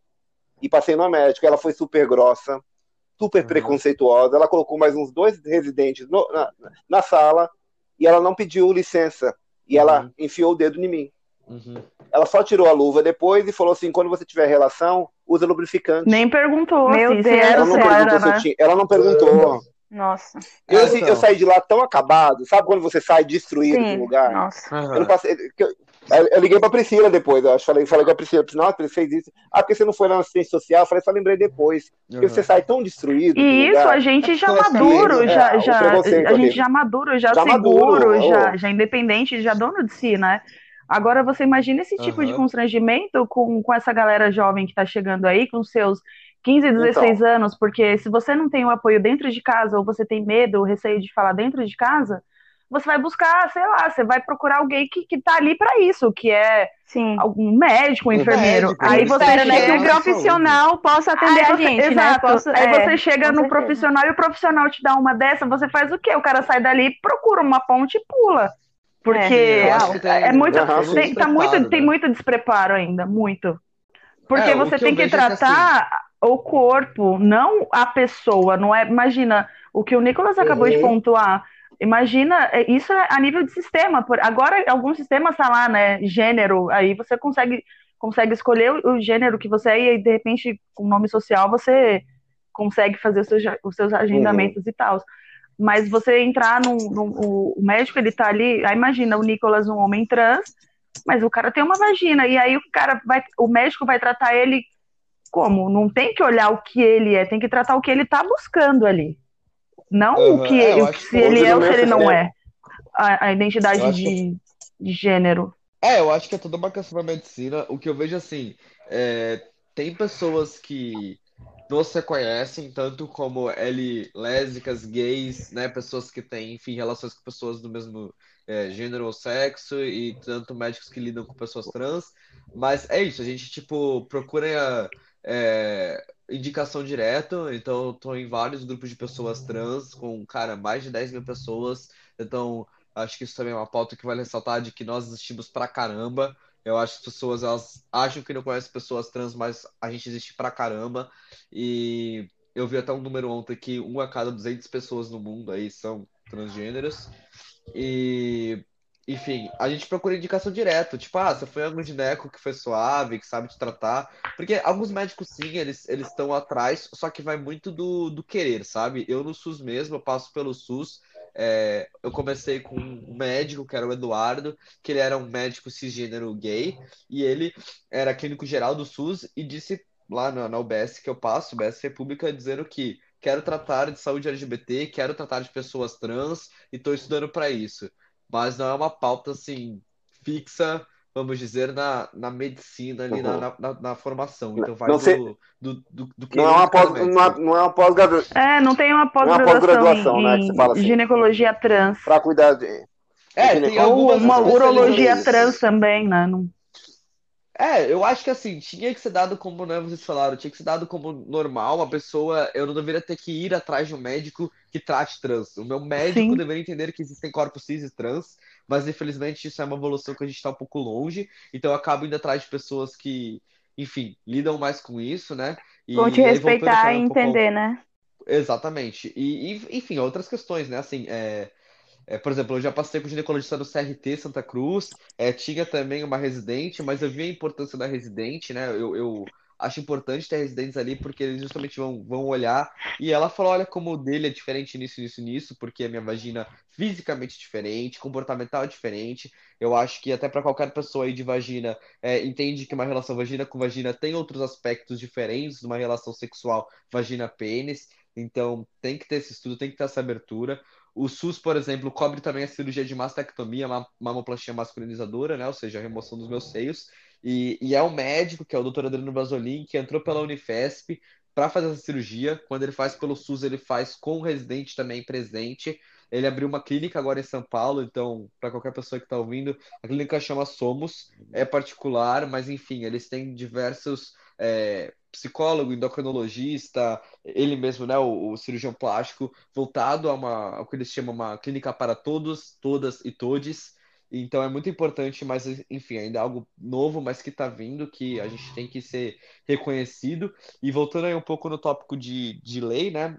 É, então a gente tem algumas pautas aí sendo levantadas, então, por exemplo, a Organização Mundial da Saúde, enfim, algumas coisas que estão sendo modificadas. Então, por exemplo, não sei se foi acho que no ano passado, começo desse ano, algumas regras foram modificadas, então ti- tinha uma regra geral que uma pessoa trans, para fazer uma cirurgia, uma intervenção cirúrgica, precisava de um laudo, né, de psicólogo, psiquiatra e médico, e esse laudo deveria ser de dois anos. Então eu deveria, eu tinha que ter um, um psicólogo, né, por dois anos, dizendo que eu, né, passei com ele por dois anos e sou trans, um psiquiatra com o mesmo, né, enfim, laudo, e um médico para poder fazer a cirurgia. Hoje, a ordem médica geral aí, é, não entendi se é nacional, se é mundial, acho que é mundial, enfim, modificou isso para um ano. O SUS ainda não fez essa modificação, então, por exemplo, eu, homem trans, eu passo no médico pelo SUS, que é o clínico geral, eu tenho um psicólogo que acontece, né, sem, sem, sem da quarentena, cada 15 dias que já me provém também esse laudo de, de, de psicólogo, que eu preciso ficar dois anos com ele. E hoje, por exemplo, eu passo com um psiquiatra, que eu vejo a cada três meses, que ele olha pra mim e fala, tudo bem, eu falo, tudo bem, e ele fala, tá, você não precisa de remédio, você não precisa de um psiquiatra, estamos aqui só por papel, e aí eu vou ficar com ele também dois anos para ter esse laudo e poder fazer a cirurgia pelo SUS. Mas fora do SUS já tem essa modificação também de, de necessidade do laudo. A questão do laudo também às vezes acaba sendo médico a médico. Eu comecei no particular e minha médica não, não pediu, eu conversei com ela, ela entendeu que, enfim, é, alguns psicólogos aí levantam a pauta de que eles não podem ladar que eu sou trans, eles não podem ladar quem eu sou, só eu mesmo posso dizer quem eu sou, né? Mas, enfim, isso também tem um aspecto aí de, de mudanças, de, de leis, de regras que estão acontecendo, né, voltados a, a nós, né, pessoas trans. Sim, legal. Bom, muito bom. Oi. Se pergunta... Chegam assim, já, Alô? já perguntaram, mas você nunca ficou com uma mulher, como você sabe se não gosta?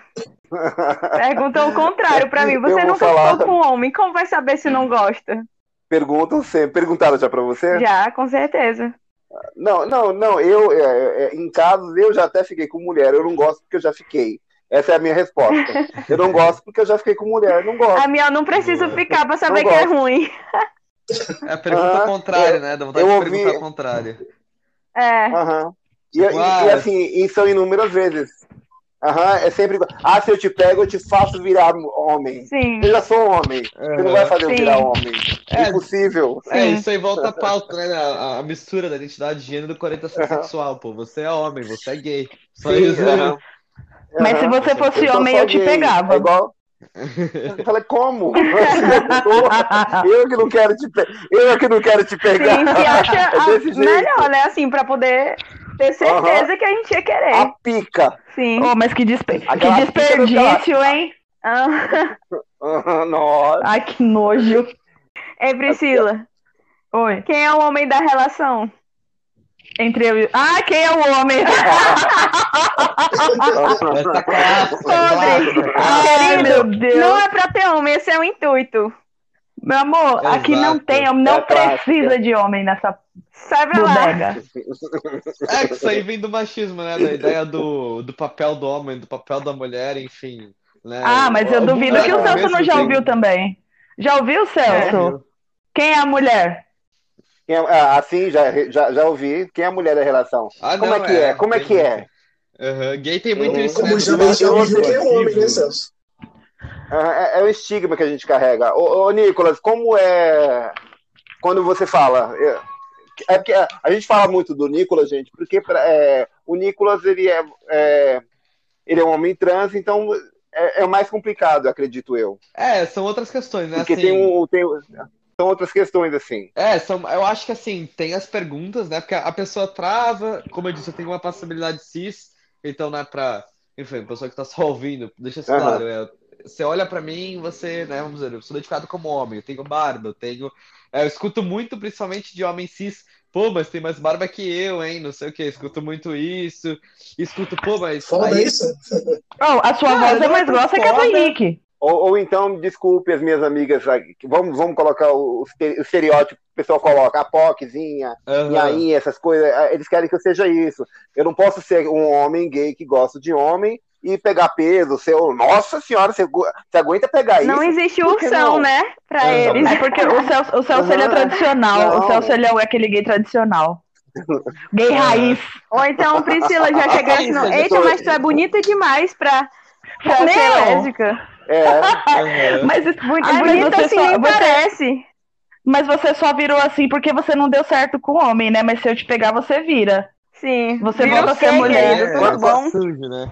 A Isabelle falou uma coisa interessante aí, que é, é a mesma coisa que acontece com o preconceito do negro ou negra, né? Que, por exemplo, ela falou agora que é, você é muito bonita para ser gay, mas aí olha só também o que É, acontece com negro. Nossa, você é uma negra muito Aham. bonita, então quer dizer assim, tipo, as 10 É, então, tipo, você- feia, você- todas são feias, ou tipo, Você é tão feia que, são- que nenhum cara te feias, ela quis. é Você é tão feia que nenhum cara te tipo, quis, aí não, você sabe? você virou Você lésbica. Não- não- Sim. Nossa, mas é, né? nossa, mas não parece, Eu- gente. Celso, e a Eu- questão? Eu, tenho vários Tu comentários. é ativo ou é né? passivo? Ah, é. dessa. Tem que ter, né? Todo mundo, ah, mas, mas tu é ativo ou é passivo? Putz, também tem muito isso. Muito. Entra, rola muito. O meio Entre vocês gay, rola isso? alô? O meio gay é muito Entre- complicado. entre- entre até vocês. Talvez a gente- esse preconceito todo é ativo. mais do que vem da gente, né? É, cara, eu não Assim, sei é, dizer, mas é uma também. questão, né? Eu sinto muito quando, né, voltando aí que que falam quando eu sou trans, então fala, tipo, ah, é, nem parece, ou fala, tipo, ah, engana bem, né? Ou parece homem, eu fico, tipo, cara, eu sou um homem, assim, né? É, Sim. E aí tem a questão, tipo, também do, que nem vocês falaram do, ah, até pegaria não sei o que, também, né? Tipo, ah, pô, até pegaria, mas, ai, é que eu gosto da coisa, ou ai, faz falta, né? Tipo, querendo dizer órgão genital. Nossa, Ah, meu gente. Deus. Mano, Não vocês- faz eu falta, não, não, não Vocês faz falta. Não, o que eu penso é, Nossa, cara, mas você vocês não sente falta? Ah, Ou vocês Hoje- gostam da porra do órgão genital, né? E eu, eu brinco sempre. Cara, você tá falando de pênis, escolhe a cor e tamanho, eu tenho uma prateleira. A gente faz, sabe? Então eu acho que a gente ainda tem muito essa questão do, do, do órgão genital, do, do sexo tradicional que a gente carrega de uma sociedade heteronormativa, que daí vem também pros gays essa questão do passivo, ativo, das, pras meninas também, né? Quem é a mulher da relação, quem é o homem da relação.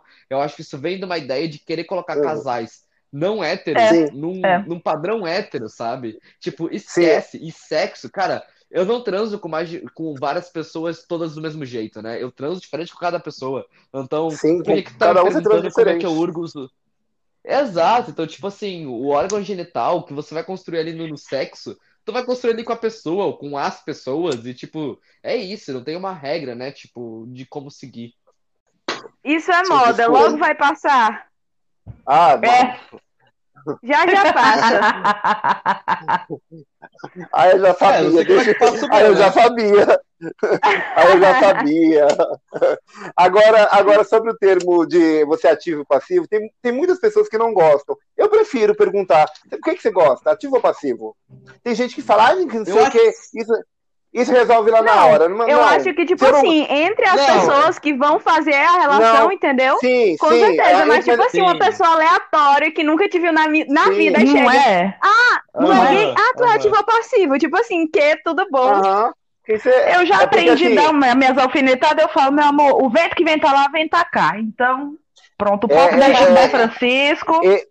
Esse negócio do. é, é, tem muitos gays que não gostam, acham, ah, já vim com essa conversa, meu. É, é, eu falo assim, eu não gosto de comida É japonesa. depende do Se objetivo, você me chama, né? sim, se você me chama pra, pra, pra, pra um jantar e, e me leva num, restaurante japonês, pô, eu não gosto, cara. Eu vou ficar ali ó, Celso. mexendo, mexendo, mexendo e não vou comer. Então eu prefiro que fale ativo ou passivo. O que, que você gosta? Eu hoje já gosto de tudo. Antigamente, não. Antigamente eu Fale baixo. Fale baixo, meu filho tá nervoso, tá? Você sa- você sabe como eu sou. Fale Eu- baixo. Eu vou desenrolar agora o meu fone. Eu vou desenrolar esse fone. Eu acho que eu enrolei ele demais. Você pode deixar o fone lá na sala. Deixa o fone lá na sala e faz. O Henrique e a Priscila sabem como eu sou. Né? Ei, Priscila, me diz uma coisa que eu quero saber. Diga aí. Tu é lésbica mesmo? Beija aí então pra eu ver. Prova aí. Menina. É, dá, dá- sapatão, sabe? Sapatão bolacheira. É. Beija aí pra eu ver. perguntar- Prova. Ah, eu duvido. Duvido dar um beijo. Duvido. Olha, realmente. Isso Ou aí, então, eu posso participar? muito- Ô Henrique. Ô Henrique, É. você não tem medo de virar viado andando com esses caras aí, não? Oi. É, cara. Também. Nossa. Ah, Não, tem gente, vocês né? lembram no começo? Vocês, cuidado. Tem muito vocês isso. lembram no começo da, Cuidado, da cuidado pra não andar perto de hétero, que pega. Quando o Celso tira. falou que ele tinha um carro e o Henrique falou que a gente tem um, um colega também. E quando saía só o Celso e o Henrique na loja, ficava, mas por que que vai só os dois? Aí se fosse Celso, Henrique e Priscila, falar, hum, tá pegando, né? Vocês estão pegando. Aí eu chegava e falei, e aí, você catou os dois? Porque não pode existir. Não tem. Aí, moral da história, é, não existe, não existe. Não Mas só escapou você, né? Só o Henrique que escapou. No frigir Ainda dos dá ovos. Ainda dá tempo, mediador. Mas, mas Nossa, mas essas coisas que a galera fala é a mais, né? Tipo, eu lembro até, enfim, de antes, né? Quando eu ainda era mulher lésbica, já, já tinha esse negócio de quantas vezes que eu não fingi namorar amiga minha, porque vinha homem na balada e não aceitava uma Sim. de um não, e aí ficava É, falando, ah, eu Sim, não, é a nossa. minha namorada. E como eu era, né, assim, socialmente, né, bem sapatão, assim, não, não, é namorada minha, sai fora, tá comigo, e cortava, mano, cortava. E até hoje, tipo, é, eu sou muito suave, meus amigos, né, sabem, eu chego cortando e falo, não, tá comigo, tá comigo, tá comigo.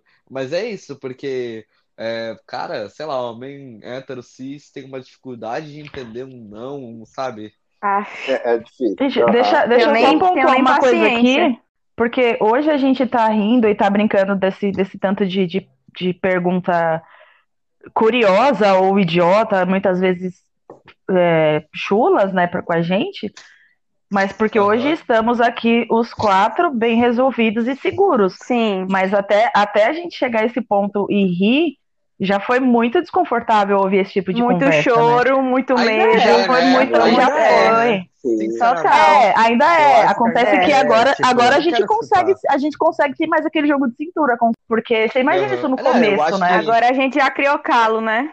Já tá Eu- calejado. hoje, o que eu, hoje, É. hoje, hoje o que eu mais hoje o que eu mais escuto, gente, na real, é tipo, pô, a primeira vez que eu faço isso.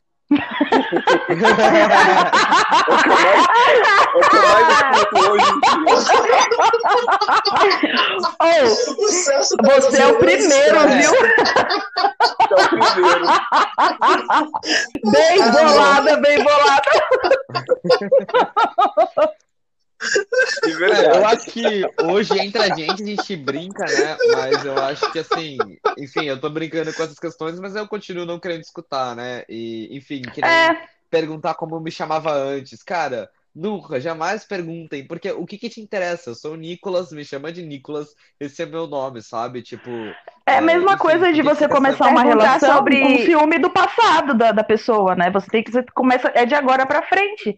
Se eu tô conhecendo o Nicolas É, agora, esquece. o que me importa é de agora pra frente, o que a gente vai construir, É, né? se um dia ele quiser falar sobre, né? Aí é ele que vai Sim. querer falar e tal.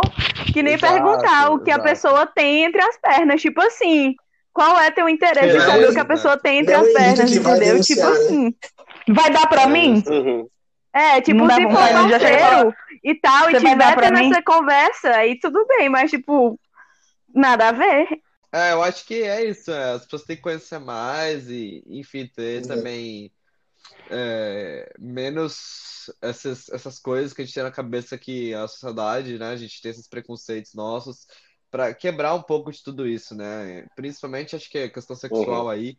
é, eu entendo a questão do perguntar passivo ativo quando é uma questão de realmente sexo, mas Cara, eu acho que tem muito, muita coisa que a comunidade hétero, a comunidade lésbica, a comunidade gay tem que começar a desconstruir aí, que a gente não é órgão sexual. Acho que é a e- comunidade e mundo, começar a né? receber as pessoas trans. É, A gente- assim, a gente- o, o a gente mundo não é esse- corpo, é- sabe? A é gente uma- não é é um- corpo, sabe? Então, Sim, nós somos pessoas. é, sim, então, é, a- assim, eu, ve- eu vejo, eu vejo pelo, pelo gay que, que hoje ele aponta aquele gay ali é o urso, aquele ali é a Barbie, aquele aponta um ovo. A Poc então você vai Poc. criando dentro do dentro do seu a, a POC, você vai criando é, o preconceito dentro do, do, do, do- do seu convívio ali. E é complicado. Uhum. Então, a- a- o meu grupinho só vai andar com, com aquele grupinho, aquele grupinho só vai andar com aquele. Existe agora novos termos de sexo, é guinégio, algumas coisas, desculpa o, É, o modo de falar, às vezes também não esteja falando certo. Então, assim, tem pessoas que ah, não gostam de penetração, então é só aquilo, eu vou só com aquilo, tem só os bis com os bis. E, e, e- e, assim, então você vai criando e vai se fechando mais ainda. Então, assim, É. vamos dizer, vamos colocar, vamos colocar o hétero, ah, o hétero, é, o hétero é isso, é homem, é mulher, pronto, acabou. Aham. Nós É, acho- a gente vai criando muitas coisas, muitas coisas, muitas coisas, e, e- e isso vai afastando algum, a, a outras pessoas. Eu acho que quando tudo isso é Dessa colocado forma de forma a, como é que fala, unir, né? Então, como eu disse, pô, identificar como trans me fez estar mais perto de pessoas trans. Ou às vezes uma pessoa, por exemplo, é, uma comunidade Mas muito isso forte faz que eu bem vejo pra hoje. você, é melhor, tá? É, Uhum. exato. Por exemplo, hoje eu vejo crescendo muito a comunidade de urso, por exemplo. Porque, cara, é, socialmente Sim. a gente Uhum. entende que as pessoas gordas, peludas, gays, enfim, são pessoas excluídas cada vez mais, né? Cada recorte Sim, social, total. mais preconceito. Quando você coloca isso num, como uma junção do grupo para se fortificar, acho bacana, vamos se unir, vamos lutar, vamos estar junto. Mas não para Uhum. excluir o outro, né? Não para julgar o Sim. outro. Eu acho Pra que aí é isso. começa a Não ser pra algo julgar e excluir errado. o outro. Sim, é pra ser um Exato, que apoio, é né? maneira- ser aquele é um seu apoio de quando você precisa, Uhum. de recomendações, de, enfim, de você poder chorar e se expressar naquele grupo, mas não uma questão É, pessoa que te tóxica entenda, né? de exclusão, enfim. Whatever. Exato, acho que pessoas que te entendam e entendem o que você passa, Sim. né? E, é- e às vezes é esclarecedor, igual hoje. Isso é- é, eu, eu, eu, eu entrei com a dúvida hoje, um certo preconceito. Com o Nicolas, eu, eu falei sobre um casal hétero e o outro gay, que, é- que é uma mulher trans, que casou com um homem trans, que eu, eu não consegui entender. E, e assim, é o que, é o que eu, eu, eu falei agora, são pessoas. E eles se apaixonaram e pronto. Pronto, é isso. Eu acho que Não, é são o que você pessoas. tá falado. É São, é um casal hétero, cara. É um. É um É isso, tipo, você Uhum. Exato, e tipo, homens trans, eu tenho uma vagina, eu, enfim, tenho um útero, se eu quiser engravidar, é daí, sabe? Tipo, só porque a sociedade diz que um homem Uhum. engravida, tipo, a sociedade que lute, sabe? Tipo, eu acho que os parâmetros da sociedade são, são muito impostos e é, é o que, né, até você comentou, a gente vive numa sociedade cisgênero, uma, uma noção cisgênero, uma noção também de muito dessa questão do órgão sexual, tipo, eu acho que tudo isso é uma desconstrução de, de todo mundo, né? Dos héteros, então, e é que nem, por exemplo, quando um homem hétero namora uma mulher transgênero, ah, mas ele é gay, ah, mas ele gosta daquilo, tipo, mano, ele gosta de mulher, ela é uma mulher, Uhum. tipo, sabe? A gente fica tão se, se fechando, eu acho, aos, a- às pessoas em geral, Tem uma parte- enfim. Tem uma música da Pitty que fala: Eu sou mais do que o seu olho pode ver. Eu vi um, até um vídeo do, do, do Luca Najaro, não sei se vocês conhecem, recomendo, é um youtuber aí, homem trans, que fala sobre a vivência dele.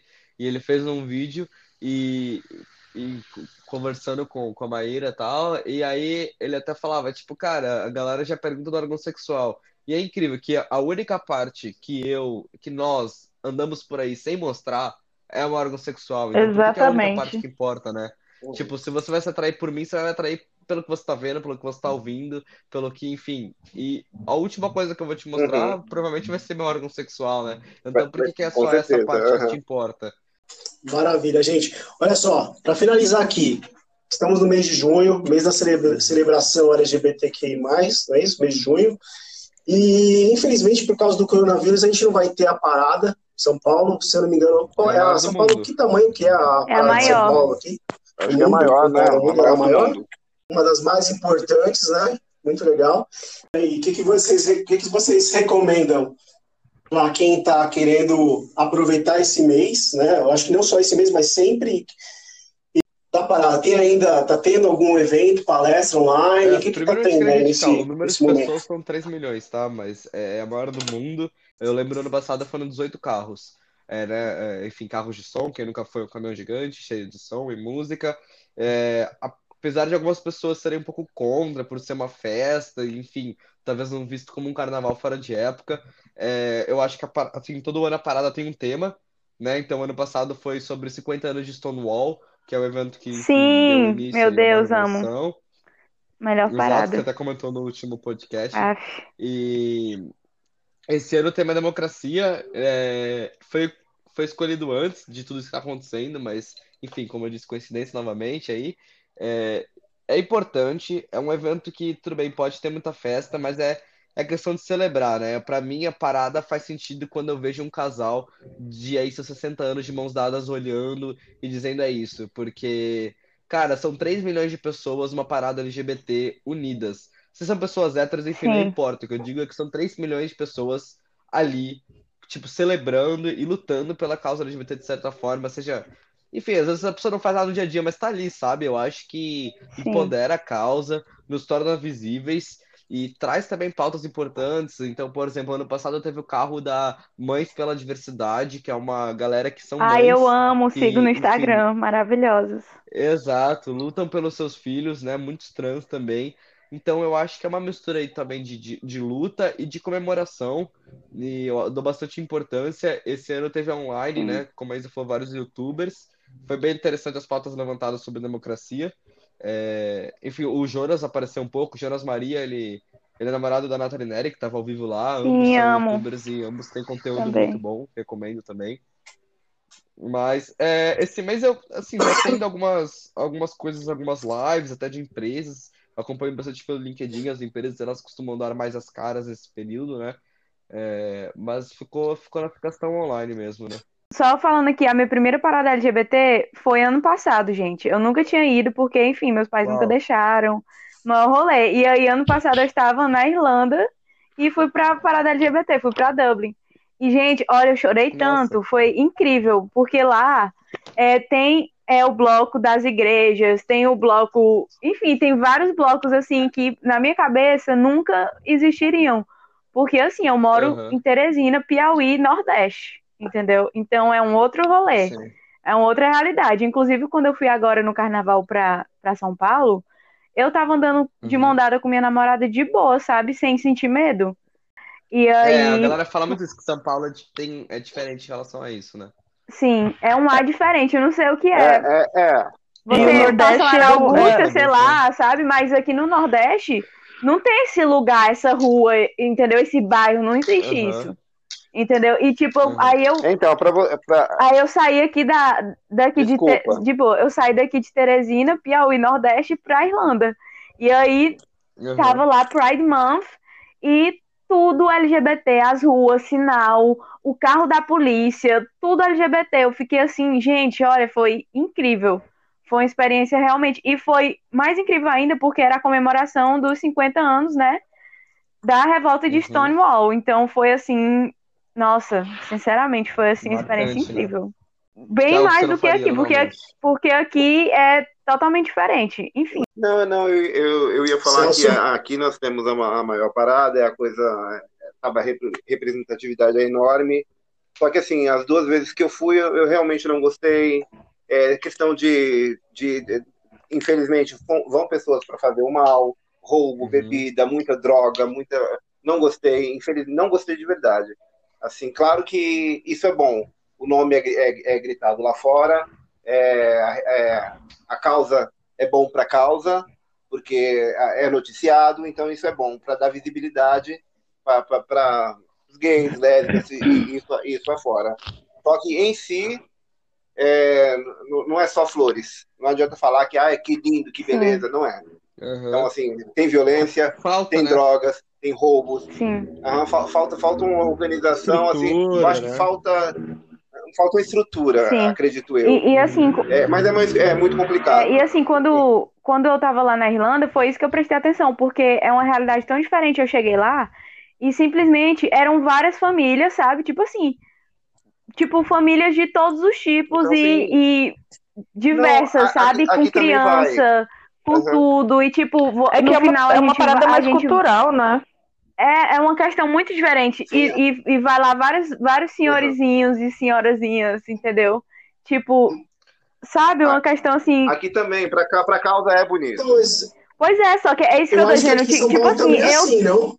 É, assim, eu que, que moro numa Aqui, cidade aqui que não é existe assim. isso, pra mim, entendeu? Foi uma questão assim que eu fiquei, nossa, existe um mundo desse jeito. Sim. Porque Uhum. eu não sei onde é que tem isso aqui. Eu não, se eu olhar pro lado, procurar Isa. assim, eu não vejo, sabe? E você ainda mora na Cara. capital, né? Uhum. E você ainda mora na Sim. capital, porque se, se a Sim. gente for para mais, mais interior do Nordeste, a- as, as coisas ficam muito piores. O Nordeste, com é, os, os É estados do. Nordeste são os, os estados que mais, é, mais- são mais homofóbicos e que mais matam o público LGBT. Com certeza. Sim, eu- Ah, eu fui para. Porto Seguro, eu fi- eu fiquei, eu fiquei, eu fiquei dois, dois meses em Porto Seguro e lá não tem nada gay. Eu falei assim, como assim? Um lugar turístico, você não tem nada gay. É. Então, é, são nichos pequenininhos ali que você entra no meio. É, Pronto. aqui tem tipo assim, tem duas tal, boates, Vai ter. aqui tem Aham. duas boates, entendeu? Um, alguns barzinhos, mais tipo no centro da cidade, porque assim, a zona leste, digamos, é a zona Bastante mais rica, entendeu? É, e tipo, a zona, o centro já é meio que antigo, então já é mais abandonado, digamos assim. E aí tem lá, tipo, no centro, sabe? Uns, uns bares, mas é só isso, não tem nada. Entendeu? É ridículo. Ou seja, vamos, vamos, vamos pensar em abrir bares no Nordeste, gente. Aí uma visão Vamos, empreendedora. podem vir pra cá, que eu muito vou, espaço, cara. eu vou lucrar, Bora fazer vocês dinheiro lucrarem. Eu vou, eu vou pra lá, pô, Nordeste é meu país, para. Eu mudo fácil. Ai, amo. Nossa, No Maceió é minha terra, fazer. gente. Sim, a Aí gente tudo fala assim, mais claro, né? Com o maior carinho do, do, do meu país Nordeste, com certeza. Sim, sim. Crítica construtiva, com Não, eu, certeza. fa- eu Sim, falo, crítica construtiva, eu fa- eu falo exatamente. que, que, sim, é, falta representatividade para pessoas. Lo- Locais de lazer para gays, le- bares, esse, esse tipo de coisa. Mas é porque Sim. ainda não Porque desmistificou acaba- isso. A gente não pode andar de mão dada, por exemplo, cara. É, é. Sabe? E porque aqui, acaba aqui que, a tipo gente assim, quando consegue a andar de pessoa- mão dada. Esse, Sim, aqui quando onde a você pessoa- teve. Apesar que a, a pessoa. Ó, tipo, quando a pessoa é, consegue sair, a única coisa que ela pensa é isso, sair daqui, entendeu? Então ela não fica aqui pra poder propagar alguma coisa. Entendeu? Pra poder Uhum. ter essa, essa quebra É. de paradigmas e tudo. Eu mesmo, eu, eu penso sair daqui. Eu não, não tenho vontade, entendeu? Porque é mais fácil Então- você sair do que você Esse- tentar quebrar a cabeça e arriscar Sim. morrer e mudar uma cultura inteira de, de mil anos aí. Assim, Sim. Eu, eu acredito que esse negócio de, de andar, talvez eu seja é, aquela, é, é- é aquele negócio da visão. E- esse negócio de andar de mão dadas, vamos falar, andar de mão dadas é, é pegar na mão. Não. E assim, eu vejo muito abuso de alguém, assim, muito mais lá no, pro lado do centro, é, que é, é um pouco mais liberado, de, pô, eu, eu acredito que tem lugares e lugares. Não é que é liberado, Celso. Não é proibido você andar de mão dada em lugar nenhum do mundo. A Sim, gente é se pro- priva é de andar de mão dada por conta de, de, de- Sim, A gente tem medo, entendeu? Priscila- tipo assim, o receio, nossa. Priscila, não, aham. eu tô falando que lá, é, vamos lá no centro, assim, vamos dizer que, vamos dizer que é liberado, porque lá É. é onde está o nicho, é, é maior. A, a, É, a, que dá mais medo, a- né? a- aham, sim. Mas, é, é, assim, eu não, eu não gosto, de verdade. Eu, eu não gosto da- do abuso de beijos em si, dentro de um ônibus. Precisa? Precisa ficar se beijando dentro do ônibus, dentro do metrô? Ah, eu gosto de a carinho, gente- viu? Sou cheio do carinho, eu dou mão, gosto de dar abraçado, sou muito canceriano, gente. Então, pra Ai, mim, Ah, eu começou. também, eu sou pisciana, tá? Pelo amor de Deus. Começou. Eu sou. Ó, Eu sou dois, dois signos de água aqui, tá bom, amores? Então, Tem dois eu e virginianos também, meu tá? De. É, tem Eu um eu canceriano e um pisciano, sabe? Ó, isso daí Mas- que tu mas tá eu acho, falando, eu Celso, é mal de olha só. pessoas de terra, entendeu? Não, não, não, não, não, não, porque eu sou, eu sou tão virginiana quanto o Celso. eu acho, eu acho e é tão contrário. xarope de virginiana quanto o Celso. E eu não vejo problema. É é uma coisa que me incomoda, é, beijo, mesmo, mesmo na fase hétero, eu acho feio e eu não gosto dessa exposição de carinho demais, assim, também. Mas isso eu, Pois eu é, acho isso que eu tô feio, dizendo, ó, o pessoal de terra gosta de carinho, entendeu? assim, Não gosta um de, de questão de Agora- sentimentos. Agora eu e É. o Nicolas, a gente é pisciano e canceriano, não tem como. Mas olha, Não, eu não, eu, eu, eu não, eu, eu namorei um virginiano e ele gostava de fazer Mas, isso, ó, mas gente. de mim eu, eu não gosto. Mas talvez ele, por por ele ser mais jovem, ele tinha 20 e poucos anos. Então, assim, dentro do ônibus ele fazia questão, pegar a mão, abraçar, ficar abraçadinho. Eu falei, gente, eu não gosto. Eu, talvez a minha criação, eu tô com 39, 40, talvez, talvez seja isso. Eu, eu, não, eu, não, eu não me sinto bem. Talvez ainda o preconceito, o preconceito esteja incrustado aqui dentro de mim só. ainda, aqui pá, aqui dentro ainda. Talvez. e vamos para as considerações finais, gente. O que, que vocês têm aí? Ai, de- gente, de, de Uma cultura, pop, músicas que e a gente- séries. Não, vamos, não, peraí, calma, ó, vamos lá. A gente, esse assunto assim, o que, que vocês Eu acham? acho- A última eu acho pergunta é a seguinte: se, se vocês pudessem é, mudar alguma coisa, pensar lá, trabalhar no, dentro da, do legislativo, o que vocês incluiriam a favor da causa? Um- Uma pessoa responde. Uma Eu- resposta só pode, de cada pode um. responder, Nico. É, eu acho que o Nicolas tem que responder, entendeu? Porque ele tá na linha da frente aí, mais do que eu. Mas, Não, mas, mas é, vocês mas assim, igual eu falei pra frente, você, a minha, a minha, de frente, a né? minha mente, eu, eu penso como hétero demais, gente. Eu penso muito como hétero. É, Hétero, como, assim, eu penso muito como hétero. Minha cabeça é muito hétera pra essas coisas. Uhum. O Nicolas É, é mais engajado. tem É igual. e- Esse podcast, pra mim, foi, é, é, tá, tá abrindo assim, horizontes pra mim. Mesmo Ai, pois vamos sentar muitas ali. vezes em mesas de Aham. bar, entendeu? E abrir mais ainda o Aham. horizonte. Vamos, fazer chamada de vídeo só pra. Vamos, a gente pode fazer. Chamada de vídeo os quatro. É, pra beber, pra trocar ideia, mas assim, de termo de Também. legislativo, eu acho que assim, cara, eu não sei nem te dizer, sabe? Mas eu acho que a. É porque, eu vou dizer mais abrangente, eu acho que a questão é de normalização, né? Então a gente tem que normalizar corpos trans, então assim. Na moral, pega seu livro de biologia da sua filha, que tá escrito, tipo, isso é um corpo de uma mulher, isso é um corpo de um homem, tá errado. Queima. Entendeu? Tipo, que é, eu acho que, tipo, eu tenho, por Ei, eu exemplo, sou, eu, eu sigo, eu sigo amiga minha eu sou eu da radio, eu sou da radiologia, é difícil. É, eu sou da então, radiologia, é difícil é, é isso? Eu acho que, tipo, eu tenho uma É, amiga pra minha. mim é difícil. É, mas eu acho que é uma questão, É, então, eu pra acho que é é normalização. Eu acho que vai além da lei, vai assim, na normalização da sociedade, não. né? É, e, mas assim, as leis, é claro, tem que ter lá. Eu acho que, tipo, não tem que ter regra pra poder fazer uma cirurgia, não tem que estar um psicólogo falando quem eu sou, não tem que, Uhum. tipo, eu passo num psiquiatra só pra estar no papel. Eu não, eu não tenho uma questão de psiquiatra. Eu não preciso de um psiquiatra, mas aí eu passo porque eu preciso de um papel, sabe? Eu acho que é isso. Eu acho que a medicina tem que se atualizar, a sociedade tem que Uhum. entender, as pessoas têm que parar de colocar tudo dentro de, de, de uma normalização hétera aí, de, de homem ativão, macho, alfa e mulher, enfim, é, coitadinha salva, de salvação. E aí espelha isso pra relação homoafetiva, espelha isso pra relação até hétero, né? Tem aquela questão da inversão de papel, que porra é essa? Não tem papel nenhum, sabe? Então eu acho que eu precisaria Uhum. um pano em tudo, desconstrói essas, essas Sim, desconstrói tudo. Bora e começar aqui de novo, entendeu? Começa do zero, explode Vamos fazer uma- Vamos, fa- vamos, fazer, vamos fazer uma desordem. Vamos fazer uma desordem. Pronto. É Uma isso. desordem É. Finalizando com essa frase Aham. linda do Celso aí, fazendo o gancho, né? Vamos fazer essa desordem. Na verdade, a gente quer é exatamente isso: é trazer pessoas aqui, dar voz para qualquer tipo de pessoa. Ah, não interessa a orientação sexual, o gênero. A gente quer conversar, a gente quer trazer informação para as pessoas. Esse é o objetivo do canal que eu abri, sabe, para a gente debater. E vamos finalizar. A gente vai finalizar agora com as dicas da semana. Esse é um quadro do Desordem, onde nossos convidados trazem as dicas para as pessoas que estão aí em casa, querem aproveitar o final de semana. Infelizmente, agora ainda não está liberado, estamos em fase de quarentena, mas você que fica em casa, quais são as dicas aí? Começando, já que o Nicolas estava falando, termina aí, Nicolas. Manda para a gente aí a sua sugestão. Fala de música, Nicolas. Eu quero saber de música. Leitura, livro, que as pessoas Pô, podem cara, fazer de de música. Olha, tem um amigo meu, Kaique Teodoro, se quiser pesquisar aí no Spotify, ele faz umas. Ele é um homem trans, carioca. faz uns sons aí meio funk. É, mas uma indicação, na verdade, que eu tava já na cabeça é uma série. Tem no Netflix a primeira temporada, a segunda vem aí, a série chama Pose. É uma série que fala um pouco da, da vida das mulheres trans e travestis aí, tipo, acho que era o quê? 80, quando a Madonna lançou Vogue e tudo. E, enfim, fala um pouco de HIV também nessa época, fala um pouco sobre os bailes de, de, de dança que eles tinham. Então, acho uma série muito boa. É, tem no Netflix, então fica aí pose para as pessoas assistirem. Arrasou. Tá, eu coloquei aqui alguns seriados, né?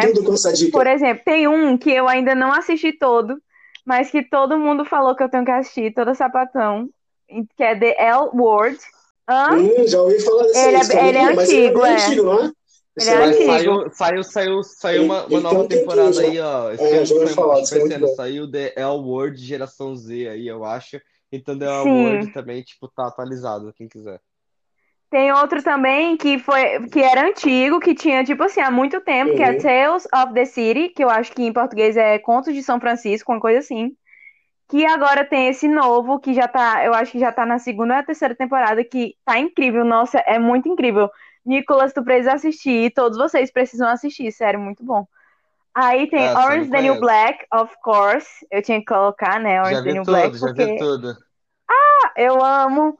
Aí tem Sense8, que infelizmente cancelaram a série, sabe? Melhor Sense8. série, melhor série. Sim, amo, nossa. Aí eu coloquei só um filme porque eu comecei a pesquisar há pouco tempo. Mas eu botei Carol. Enfim, é um, é um filme muito legal. E aí, música, eu só coloquei uma brasileira. Por favor, me ajudem. Eu só coloquei a maravilhosa Gloria Groove. Meu Deus, ai, eu Glória amo. Groove, Minha é. é a artista preferida, entendeu? Gloria Groove. Não, ela, inclusive, ela eu viajei pra, pra assistir o show dela, porque eu tinha que ir, sabe? Aí eu coloquei Aham. alguns in English, que é Girls in Red, in Red é, Hayley Kiyoko, King Princess e Lauren Harreg, porque, enfim, eu amo Lauren Harreg, eu sou trouxa e tipo Cameron, vocês não vão saber o que é, mas enfim, Lauren Harreg. Enfim, essas foram minhas indicações. Tchau, já posso ir embora. Ah, calma aí, eu quero complementar uma, eu quero complementar uma. Deixa eu Mas complementar. espera a Priscila É, agora. Sim. puxando aí que ela falou de, Opa. de, de Gloria Glu- Groover e tal, de, de música. É Lineker, gente. Quem não conhece Lineker, uma mulher Ah, trans aí. sim, com Enfim. certeza. Perfeita, voz, né, perfeita. Então, Lineker, então escutem Lineker. Maravilha.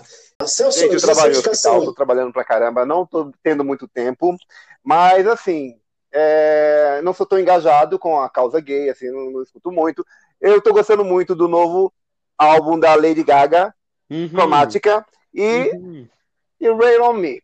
Pronto, Rain on Me é top, adoro essa, tô, tô aprendendo a coreografia, eu fico ali, é o que eu faço na minha vida é aprender aquela coreografia. De Ah, Rain on Me, Ariana Grande e, e Lady Gaga. Sim, Nossa, eu tô arrasou. quase aprendendo, tô quase. Tô quase. Pô, depois grava um vídeo e manda pra gente, que queremos ver. Nunca! Tem que mandar. Coloca no TikTok. Eu posso dar uma cantadinha. Eu posso até cantar, mas olha que eu vou dançar, não vou não. Você vai fechar Priscila, com qual a chave de ouro. indicação? A minha indicação de filme, de música, essa aqui é a indicação do quê? Filme, Amo. música, série que você deixa para os nossos ouvintes aí ouvir nesse final de semana. Gosto de uma música da Isabela Taviani que chama Iguais.